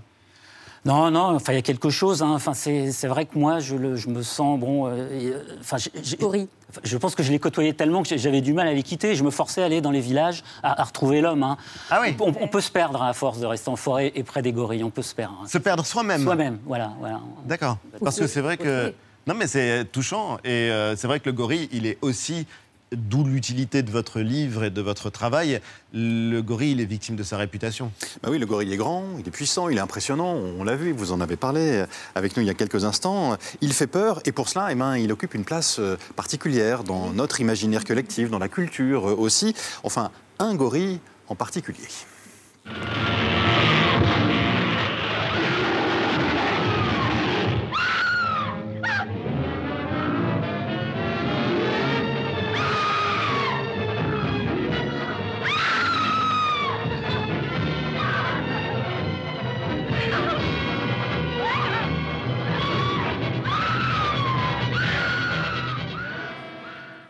Voilà, King Kong en 1933, l'un des premiers films euh, qui lui, est- qui lui ont été euh, consacrés. Euh, King Kong, cette image du gorille qui, qui fait du gorille d'abord un animal agressif, vous dites qu'elle est assez loin de la réalité. Alors on a, on a vu hein, et certaines- sur certaines images que le gorille pouvait être agressif, mais vous dites qu'il vit en groupe et qu'il a surtout besoin d'échanges culturels avec ses congénères. C'est quoi ces échanges culturels? Ben, moi, à force de les observer, j'ai- vu un peu leur, leur, leur vie de famille. C'est surtout ça, c'est une, une grosse vie de famille. Parce qu'on peut même imaginer les groupes ont des interactions entre eux, parce qu'on va avoir la fille qui a, qui a fondé sa famille, qui va croiser sa mère à un moment donné. Et moi, après, moi, j'ai pas de preuves. Quoi. Je- on peut pas scientifiquement prouver ça, mais à force de, rester autant d'années en forêt, j'ai vu qu'il y avait des liens qui duraient toute la vie entre, entre les individus. Et euh, le, le- petit reste 6 ans, 8 ans avec sa mère en permanence. Donc, elle lui apprend les, la- les plantes, elle lui les- les dangers. est extrêmement long. Voilà. C'est un apprentissage comme, enfin, quasiment comme l'homme. Et, et- c'est très fort, quoi. Illusion perdue, c'est le titre d'un de vos chapitres Ou est-ce qu'il y a encore une chance de les sauver? Bah, je pense que la- l'avenir, c'est c'est de protéger les forêts et c'est de donner malheureusement un, un, un- un coût, enfin un, un- un aspect euh, bé- bénéfique aux, aux forêts et, et donner de l'argent pour, pour les protéger aux, aux pays africains. Voilà. Bien sûr. Pour, euh, voilà, pour le réchauffement climatique, contre le réchauffement climatique. Notamment. Voilà, et que les pays du Nord par- participent à sa préservation. Bah, Écoutez, il paraît que c'est d'actualité qu'un sommet avait lieu à Paris sur le sujet. On essaie. Ouais, on essaie. D'un mot? On essaie, non On essaie. On essaie en tout cas. Il faut essayer plus fort. Merci Max euh, Hurdebourg en tout cas d'avoir été l'invité de Célébdo, l'homme qui murmure à l'oreille des gorilles. C'est vous et c'est aux éditions du Rocher. Et maintenant, on a le plaisir de recevoir un chef dont les vidéos collectionnent des millions de vues sur les réseaux. Il transforme les recettes du quotidien. Ta tartine, je vais en faire une version gastronomique. Alors revisiter des briques de manière raffinée, c'est un peu compliqué parce que c'est le genre de choses qu'on aime gourmand et pas de chichi. Pour une version spectaculaire et jamais vue, voilà comment j'ai réfléchi. Pour ma revisite, c'est le burger qui va devenir les frites et les frites qui vont devenir le burger. Hello tout le monde, le cordon bleu de l'enfance mais sans tous les additifs chimiques. On remplacera pas un bon resto japonais mais c'est sûr qu'avec ce budget, je te fais quatre fois ces quantités. Non mais pas étonnant que vous vouliez que je transforme les raviolis en conserve, c'était la recette de la flemme. Bien sûr qu'on peut transformer cette raclette en version gastronomique, on peut tout transformer. Ça c'était le plat des paysans lors des fêtes, le bœuf bourguignon qui doit son nom au produit qu'il compose, à savoir le bœuf qui est un charolais. Alors vu le nombre de personnes qui ont liké ton commentaire, je pense que c'est le quotidien de beaucoup de gens. Ok, donc je joue le jeu, je vais revisiter ce bol de céréales. Ouh, les œufs pommes de terre que me faisait ma mère quand j'étais petit. Une pomme de terre, des œufs et c'est plié. Un homme extraordinaire comme ses recettes, le chef Enzem est l'invité de Célébdo. Il a faim. Oui. Bonsoir et bienvenue. Bonsoir à toutes et à tous. Bienvenue Nabil Zemouri Bonsoir. alias Chef Enzem. Bonsoir. Vidéo cartonne sur euh, Instagram, TikTok. 2 millions d'abonnés. 2 millions d'abonnés pour euh, vous voir revisiter des recettes du quotidien. On vous a entendu parler du bœuf bourguignon. Ça a donné à Jean-Michel Ah, l'envie de... Tout. de terre. hein. Et en fait, ce qui est assez formidable, c'est que ce sont des idées de recettes simples, accessibles à tous. Elles sont ultra gourmandes. Elles sont rassemblées dans ce livre. C'est pour ça que je disais extraordinaire euh, au pluriel. Transformer 50 recettes du quotidien pour enfin sortir de l'ordinaire. C'est un livre pour tous, au fond. Exactement, c'est un livre pour tous. J'ai pensé ce livre euh, en me mettant à la place de euh, absolument toutes les personnes en France. Euh, Qu'est-ce qu'on mange quand on rentre à la maison? Qu'est-ce qu'on mange quand on n'a pas le temps? Qu'est-ce qu'on mange quand on a plusieurs enfants? Ou euh, qu'on a des petits budgets Ou qu'au contraire, on a un petit peu de budget pour se faire plaisir à l'occasion de certaines fêtes Qu'on est nul en cuisine, qu'on Ou est qu'on un est- peu Alors ça, meilleur, j'osais pas le dire. qu'on est bien meilleur. Euh, j'osais pas le dire, mais c'est vrai que j'ai mis trois niveaux. J'ai mis trois niveaux pour ce, ce- ce livre. Et il y a niveau 1, niveau 2, niveau 3. Et il y a toujours ces petits tips anti-gaspi qui sont un petit peu mon credo. Ça, on va en parler justement, parce que c'est une cuisine anti-gaspi, c'est une cuisine aussi qui est joyeuse, qui est euh, ludique, et euh, il y a des plats élaborés. Mais juste par exemple, euh, exemple de plat qu'on peut préparer le soir en rentrant à la Ce maison. soir. Ouais. Ouais, on rentre. Alors peut-être pas celle qu'on voit à l'écran, mais euh, Ça, là, en niveau c'est 2. des brochettes de, de poulet. Euh, de au poulet, sauce, voilà, et sauce Ouais. Bangkok, ouais, c'est une sauce Dijon. Alors on, pa- on- on- on pense aux pâtes quand on rentre à la maison, c'est rapide, c'est efficace, c'est pas cher, on peut en faire pour tout le monde. Moi, j'ai pensé pâte au saumon parce que je sais que les gens aiment ça, et j'ai revisité, j'ai retwisté un petit peu ces pâtes au saumon, voilà. Comment? Alors j'ai euh, déjà, alors, Non, mais juste le petit Je n'ai jamais euh, vu autant de curiosité autour de la table. Déjà, déjà j'ai mis des petites influences asiatiques dans ces pâtes au saumon. Donc le Ouais. saumon va être coupé en cubes et mariné dans une sauce aux saveurs euh, voilà, asiatiques. Il y a des sauces soja, il y a un petit peu de sucre. Et on va cuire ces cubes de saumon de manière très rapide. De manière à ce qu'on ait le saumon qui soit encore nacré à l'intérieur. On aura des petits dés partout, euh, assez épais, un peu différents de ces, ces lanières de Parce qu'il saumon. faut que ce là, soit beau en plus. Ouais, il faut que ça soit beau. ouais. Il faut que Ouais, ce ouais, soit ouais, beau ça à regarder ça, et ça c'est assez euh, génial. Votre marque de fabrique c'est la cuisine anti-gaspi, ce sont aussi, et ça j'adore l'expression, les, recettes de la flemme. Ah les oui. recettes de la flemme, qu'est-ce que c'est? Les recettes de la flemme, c'est Pour les Euh, flemmards. C'est pour les flemmards, c'est ce qu'on se fait tous, c'est notre jardin secret en fait. On rentre à la maison, on a tous une recette euh, Ah oui, un peu régressif. Ouais, euh, et, qui- qu'on fait en deux, et trois- qui parle qu'à soi-même. Ouais. C'est-à-dire euh, vraiment, j'ai entendu. dans la euh, soupe. Ouais. Il y en a qui mettent les carrés, vous savez, fromage en plastique là, dans des nouilles, euh, enfin Ouais. des, des- des choses un petit peu impromptues euh, qui, qui- qui sortent vraiment de l'ordinaire pour le coup. Et moi, j'ai revisité un petit peu tout ça. Je me suis amusé. Du coup, j'ai pris beaucoup de plaisir à le faire parce que ça m'a permis d'éveiller un peu ma, ma créativité. Et puis, ça m'a permis de faire quelque chose qui n'existait pas sur les réseaux finalement, Ouais. parce que c'est des recettes qui viennent de l'imagination des gens. Du coup, en retravaillant ça, je m'approprie leurs recettes et je crée une recette signature qui n'existe pas sur les réseaux. Donc, je me garantis en plus l'unicité des produits. On regarde euh, un exemple, un exemple. euh, allez, quand on rentre le soir, coquillettes, coquillettes Coquillettes. ketchup. Ouais, Vous allez voir à quoi ça ressemble revisité par le chef. Je veux bien essayer de transformer ta recette, mais je sens que ça va être une abomination. En faire une version gastronomique, ça veut dire faire tout maison avec des bons produits et un dressage qui claque. Comme c'est un plat de l'enfant, je vais partir sur un dressage assez enfantin qui va vous surprendre, vous allez voir. Les pâtes, je les fais en deux versions, classique et une avec mon ketchup. Après repos au réfrigérateur, j'étale mes deux pâtes. La version pâte au ketchup, je vais la tailler en tagliatelle et mes pâtes blanches, je vais les aplatir tout à fait normalement. Pour les nuggets maison, je vais partir sur des popcorn de nuggets ou chicken popcorn, je sais pas comment vous appelez ça. Je vais mouler ma pâte cuite en forme de soie popcorn et je la réchauffe à la vapeur. Mon reste de pâte blanche, je vais le tailler en spaghetti que je vais en toutes petites billes et après cuisson, je rajoute mon ketchup maison qui est ni trop sucré ni trop acide. Je remplis mon soie popcorn à fond, j'ai pas oublié ton gruyère, j'en ai fait une petite crème que j'ai disposée juste au-dessus et j'ai forcément parachevé mon saut de popcorn par l'ajout des petits popcorn chicken. Alors oui, les bandes du saut auraient pu être un peu plus rouges mais je me refuse tout colorant alimentaire dans ma cuisine. Ah non, Ça a l'air 15. mortel. 18. Elle disait, il y a du niveau de ouf. C'est pas franchement du bon français, mais en l'occurrence, Bah, euh, c'est vrai que non, mais Eh, mais les si- coquillettes, si- ça si peut ça devenir sort un de- repas si ça sort du cœur. Pardon? Les recettes aussi simples que les coquillettes peuvent devenir euh, sophistiquées, Ouais, travaillées. Bah, c'est exactement ça, c'est ce que je disais. Je lui ai pris un malin plaisir, mais euh, phénoménal, à travailler ces recettes. Parce que c'est des choses qui, quand on les voit comme ça, peuvent être soit rédhibitoires, faut voir même une hérésie. Des pâtes dans du ketchup. Quand on est petit, ça va. Quand on est grand, bon. Donc j'ai pris vraiment beaucoup de plaisir à faire Et ça et c'est pensez pas terminé. Je peux faire ça chez moi Non, je crois pas. Non. Ah si. Je crois pas. Mais, mais, Ah, on verra, je vous dirai. Non, non, mais il y a des choses. Par exemple, c'est vrai que le burger est dingue. Il y a deux versions, deux recettes de burger qui sont à tomber par terre. euh, Page 40 et page 110. J'ai même retenu le numéro des pages parce qu'elles sont euh, fascinantes. On va en parler. Ouais, mais- ouais, ouais, il y a deux niveaux. Il y a niveau 1, le premier burger qui est somme toute assez facile. Et niveau 3, le burger revisité qui de plus est en plus diététique. Voilà. Qui est Donc, diététique. Pas de friture, pas de pain, pas de gluten. Non. Ah bah, Ça, c'est. Ouais, mais ça donne ça.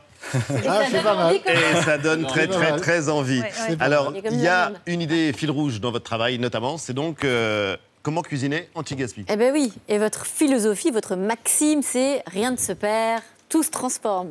Inspiré de Lavoisier, d'ailleurs. Exactement. chimiste. Et vous nous montrez donc, oui, petit, l'air de rien, Non, passant, non, ouais, non, franchement, c'est impressionnant. Non, non, mais on admire, on Niveau, admire. euh, niveau 3. Merci ChatGPT. Non. Alors, vous nous montrez qu'il y a des tonnes d'aliments finalement eh ben, qu'on a tendance à jeter spontanément parce qu'on se dit qu'on ne va pas les, les réutiliser.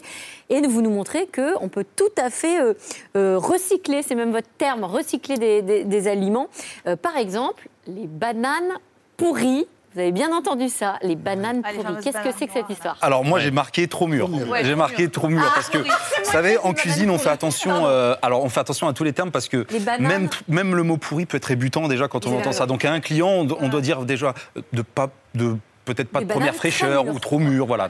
on Des dit ça. bananes très mûres. Alors qu'est-ce qu'on fait avec des bananes très mûres? Eh ben, il y a des tas de choses à faire. Alors, première chose, la plus simple, qui est accessible à absolument tout le monde, c'est la glace. Vous savez que ce, ce produit, une fois qu'on le congèle, euh, il se transforme en glace sans ajout de jaune d'œuf, de lait ou quoi que ce soit, et puis il a une texture gelato, mais absolument incroyable. La Donc, banane, euh, donc vous ouais. en fait En fait, on la met au congélateur, coupée déjà, prédécoupée, c'est mieux. Une fois qu'elle est bien congelée, on la passe au mixeur. Et une fois au mixeur, on a une texture gelato, mais digne des plus grands glaciers. Croyez-moi, vraiment, c'est exceptionnel. Donc ça, c'est la première chose, c'est très simple. Deuxième chose, on peut faire un brownie. Ça, c'est une recette que j'ai complètement inventée. C'était pour les réseaux, parce que je me suis dit, en mixant ce produit, on va avoir forcément plus de sucre, puisqu'elle est trop mûre. On va avoir une texture de beurre, de d'œuf, enfin quelque chose de très liquide en, mixant ça. Du coup, j'ai pas mis de beurre, j'ai pas mis de, sucre et j'ai pas mis euh, d'œuf. Et j'ai eu Donc un juste brownie la banane mixée, du chocolat fondu dedans et un peu de farine. et un peu de farine et Ouais. vous le cuisez. Ouais, et puis ça a donné ça ce petit brownie. brownie. Voilà, Et alors, il y a Génial. des succès, par exemple, l'un de vos premiers succès, c'est euh, l'omelette chips. Et ça, je laisse euh, Oui, tout le monde le découvrir. C'est génial comme histoire en plus. Parce que la chips, en fait, reste euh, un peu craquante. Et euh, vous allez même très loin, puisque dans l'idée de chasser le gaspille, euh, vous dites que, par exemple, les croûtes à pizza, que tout le monde ne mange pas forcément. Toi, tu les manges ou pas? Oui, moi je mange. Ouais, bon, Ah, bah, écoute, euh, bah, bah, non, mais pour vous, ça peut devenir un ingrédient gourmand pour une salade fraîche, par exemple? Moi, j'en ai fait une panzanella, exactement. Je me suis inspiré de la, sa- la célèbre recette italienne qui, qui- voilà, exactement, qui, qui consiste à recycler le pain de la veille. Ouais. Sauf que là, je me suis dit, je vais faire ça avec des croûtes de pizza. Voilà. Et ça marche. Et ça marche, voilà. Des petits croutons, quoi. Voilà, exactement. Ce qui Et, est assez euh, dément, c'est que votre itinéraire est assez euh, hors norme. Ouais. Non, mais c'est vrai, quand on regardait. euh, Sincèrement, vous êtes tombé dans la marmite. Exactement. Parce que vous, êtes vous avez six frères et sœurs. hein. Oui, suis votre maman cuisinait beaucoup et vous vous retrouvez souvent commis de votre maman. On a l'impression qu'elle vous a tout appris. Euh, et souvent, vous, vous le racontez, elle, euh, elle, euh, elle pose le plat sur la table et elle dit C'est Nabil qui a tout fait. Ouais, quand j'étais Ouais. petit, effectivement. eh ben, comme l'amour d'une mère, parce Ouais. que vous épluchiez quand même sur tous les légumes. Les légumes, ouais. C'est ça, au début, j'étais Au vraiment, début, mais c'était. Parce qu'après, euh, vous a fait et- et- grandir exactement. en cuisine. Mais vous savez comment c'est venu? C'est parce que j'ai commencé à goûter. Monsieur, euh, à 12 ans, goûte ses béchamels Ouais. avec un petit morceau de pain. C'est sa béchamel, je l'ai mise dans, ce lit d'ailleurs parce que c'est une, recette qu'elle a inventée, cette béchamel. Elle est toute verte. Elle était incroyable. Elle était aux herbes. Et je, je me permettais de la rectifier en sel. Je disais c'est trop salé. Et elle m'écoutait à force, à terme.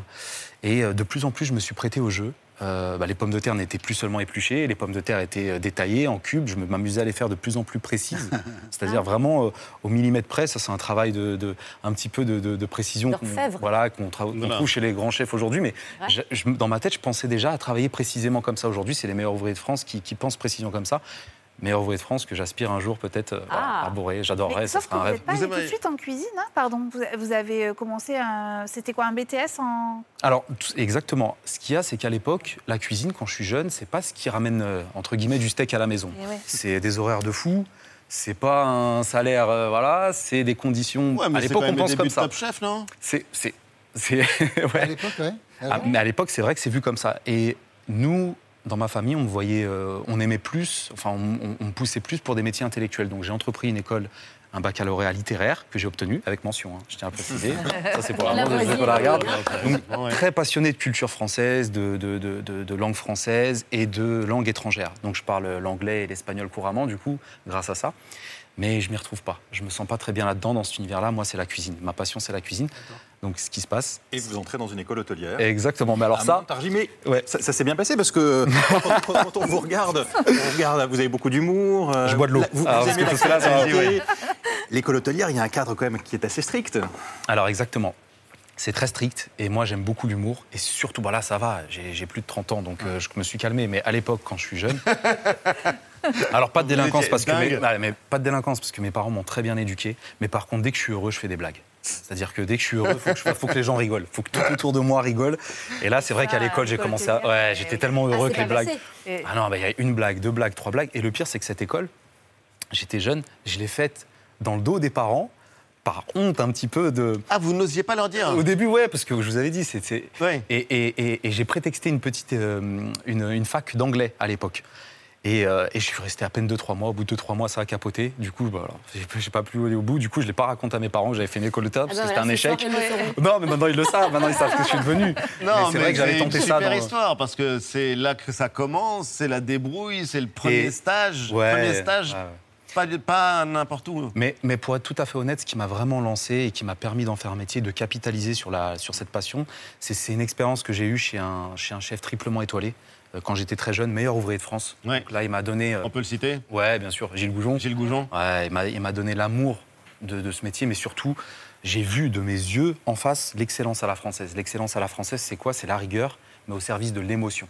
C'est-à-dire que quand on est dans la rigueur, c'est pas être dans la rigueur pour rien dans une assiette, c'est pour donner de l'émotion aux gens. C'était quoi sa grande phrase Ici, ce n'est pas de la cuisine, c'est de l'art. Ah oui, ici, ce n'est pas de la cuisine, c'est de l'art. C'était quelque chose comme ça, ouais. Un truc comme ça. Ouais, ouais, c'était quelque chose comme ça. Et ouais. d'où Après, vous est venue euh, à vous l'idée de vous lancer sur les réseaux ensuite?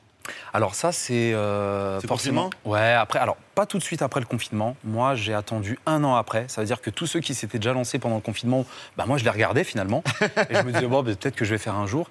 Et je, je pense que c'était un, un cordon bleu.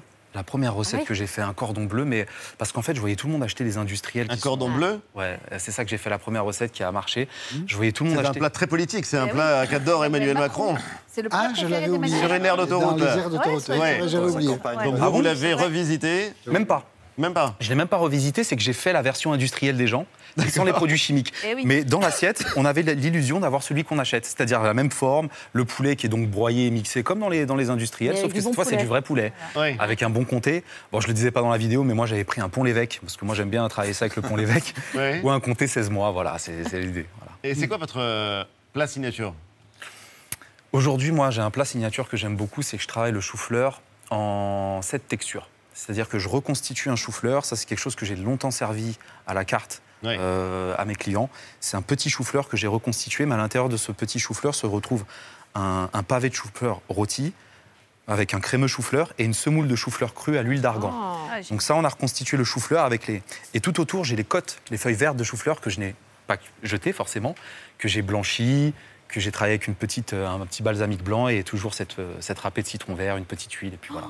Bon, ouais, maintenant on a vraiment faim. Ouais. Ah, il y a un jus de chou-fleur, il y a des autres textures, et un jus de chou-fleur avec, et voilà, il y a plein de trucs avec. Évidemment, parce que c'est euh, un art. C'est pas de la cuisine, c'est de l'art, Mais c'est extraordinaire et C'est transformer 50 recettes du quotidien pour enfin sortir de l'ordinaire. Vous restez euh, avec nous, c'est un livre euh, qu'on ne ferme pas mais dont on a envie de tourner les pages. Vous restez avec nous tout de suite sur la scène de Célébdo, une artiste qui fait partie de l'équipe justement de Célébdo et depuis des années.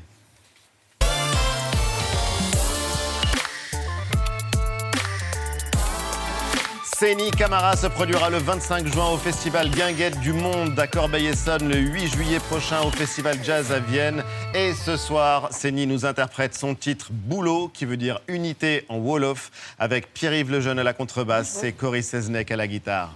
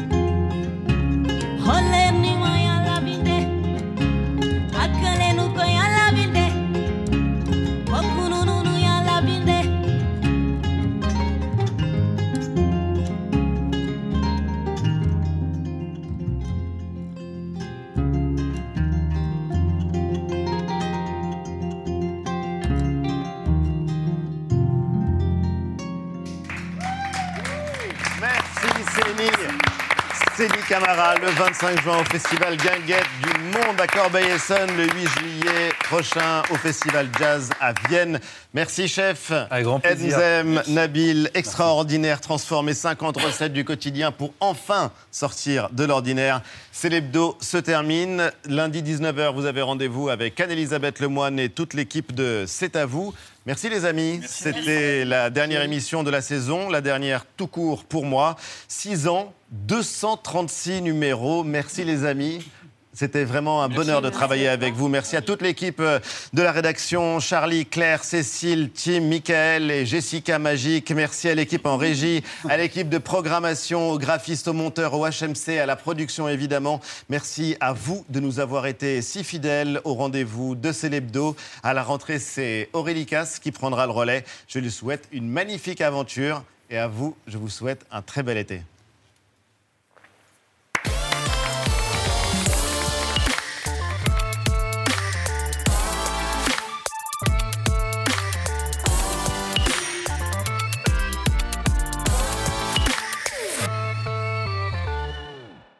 C'était Célébdo, un podcast de France Télévisions. N'hésitez pas à vous y abonner. Vous pouvez également retrouver les replays de l'émission en vidéo sur France.tv.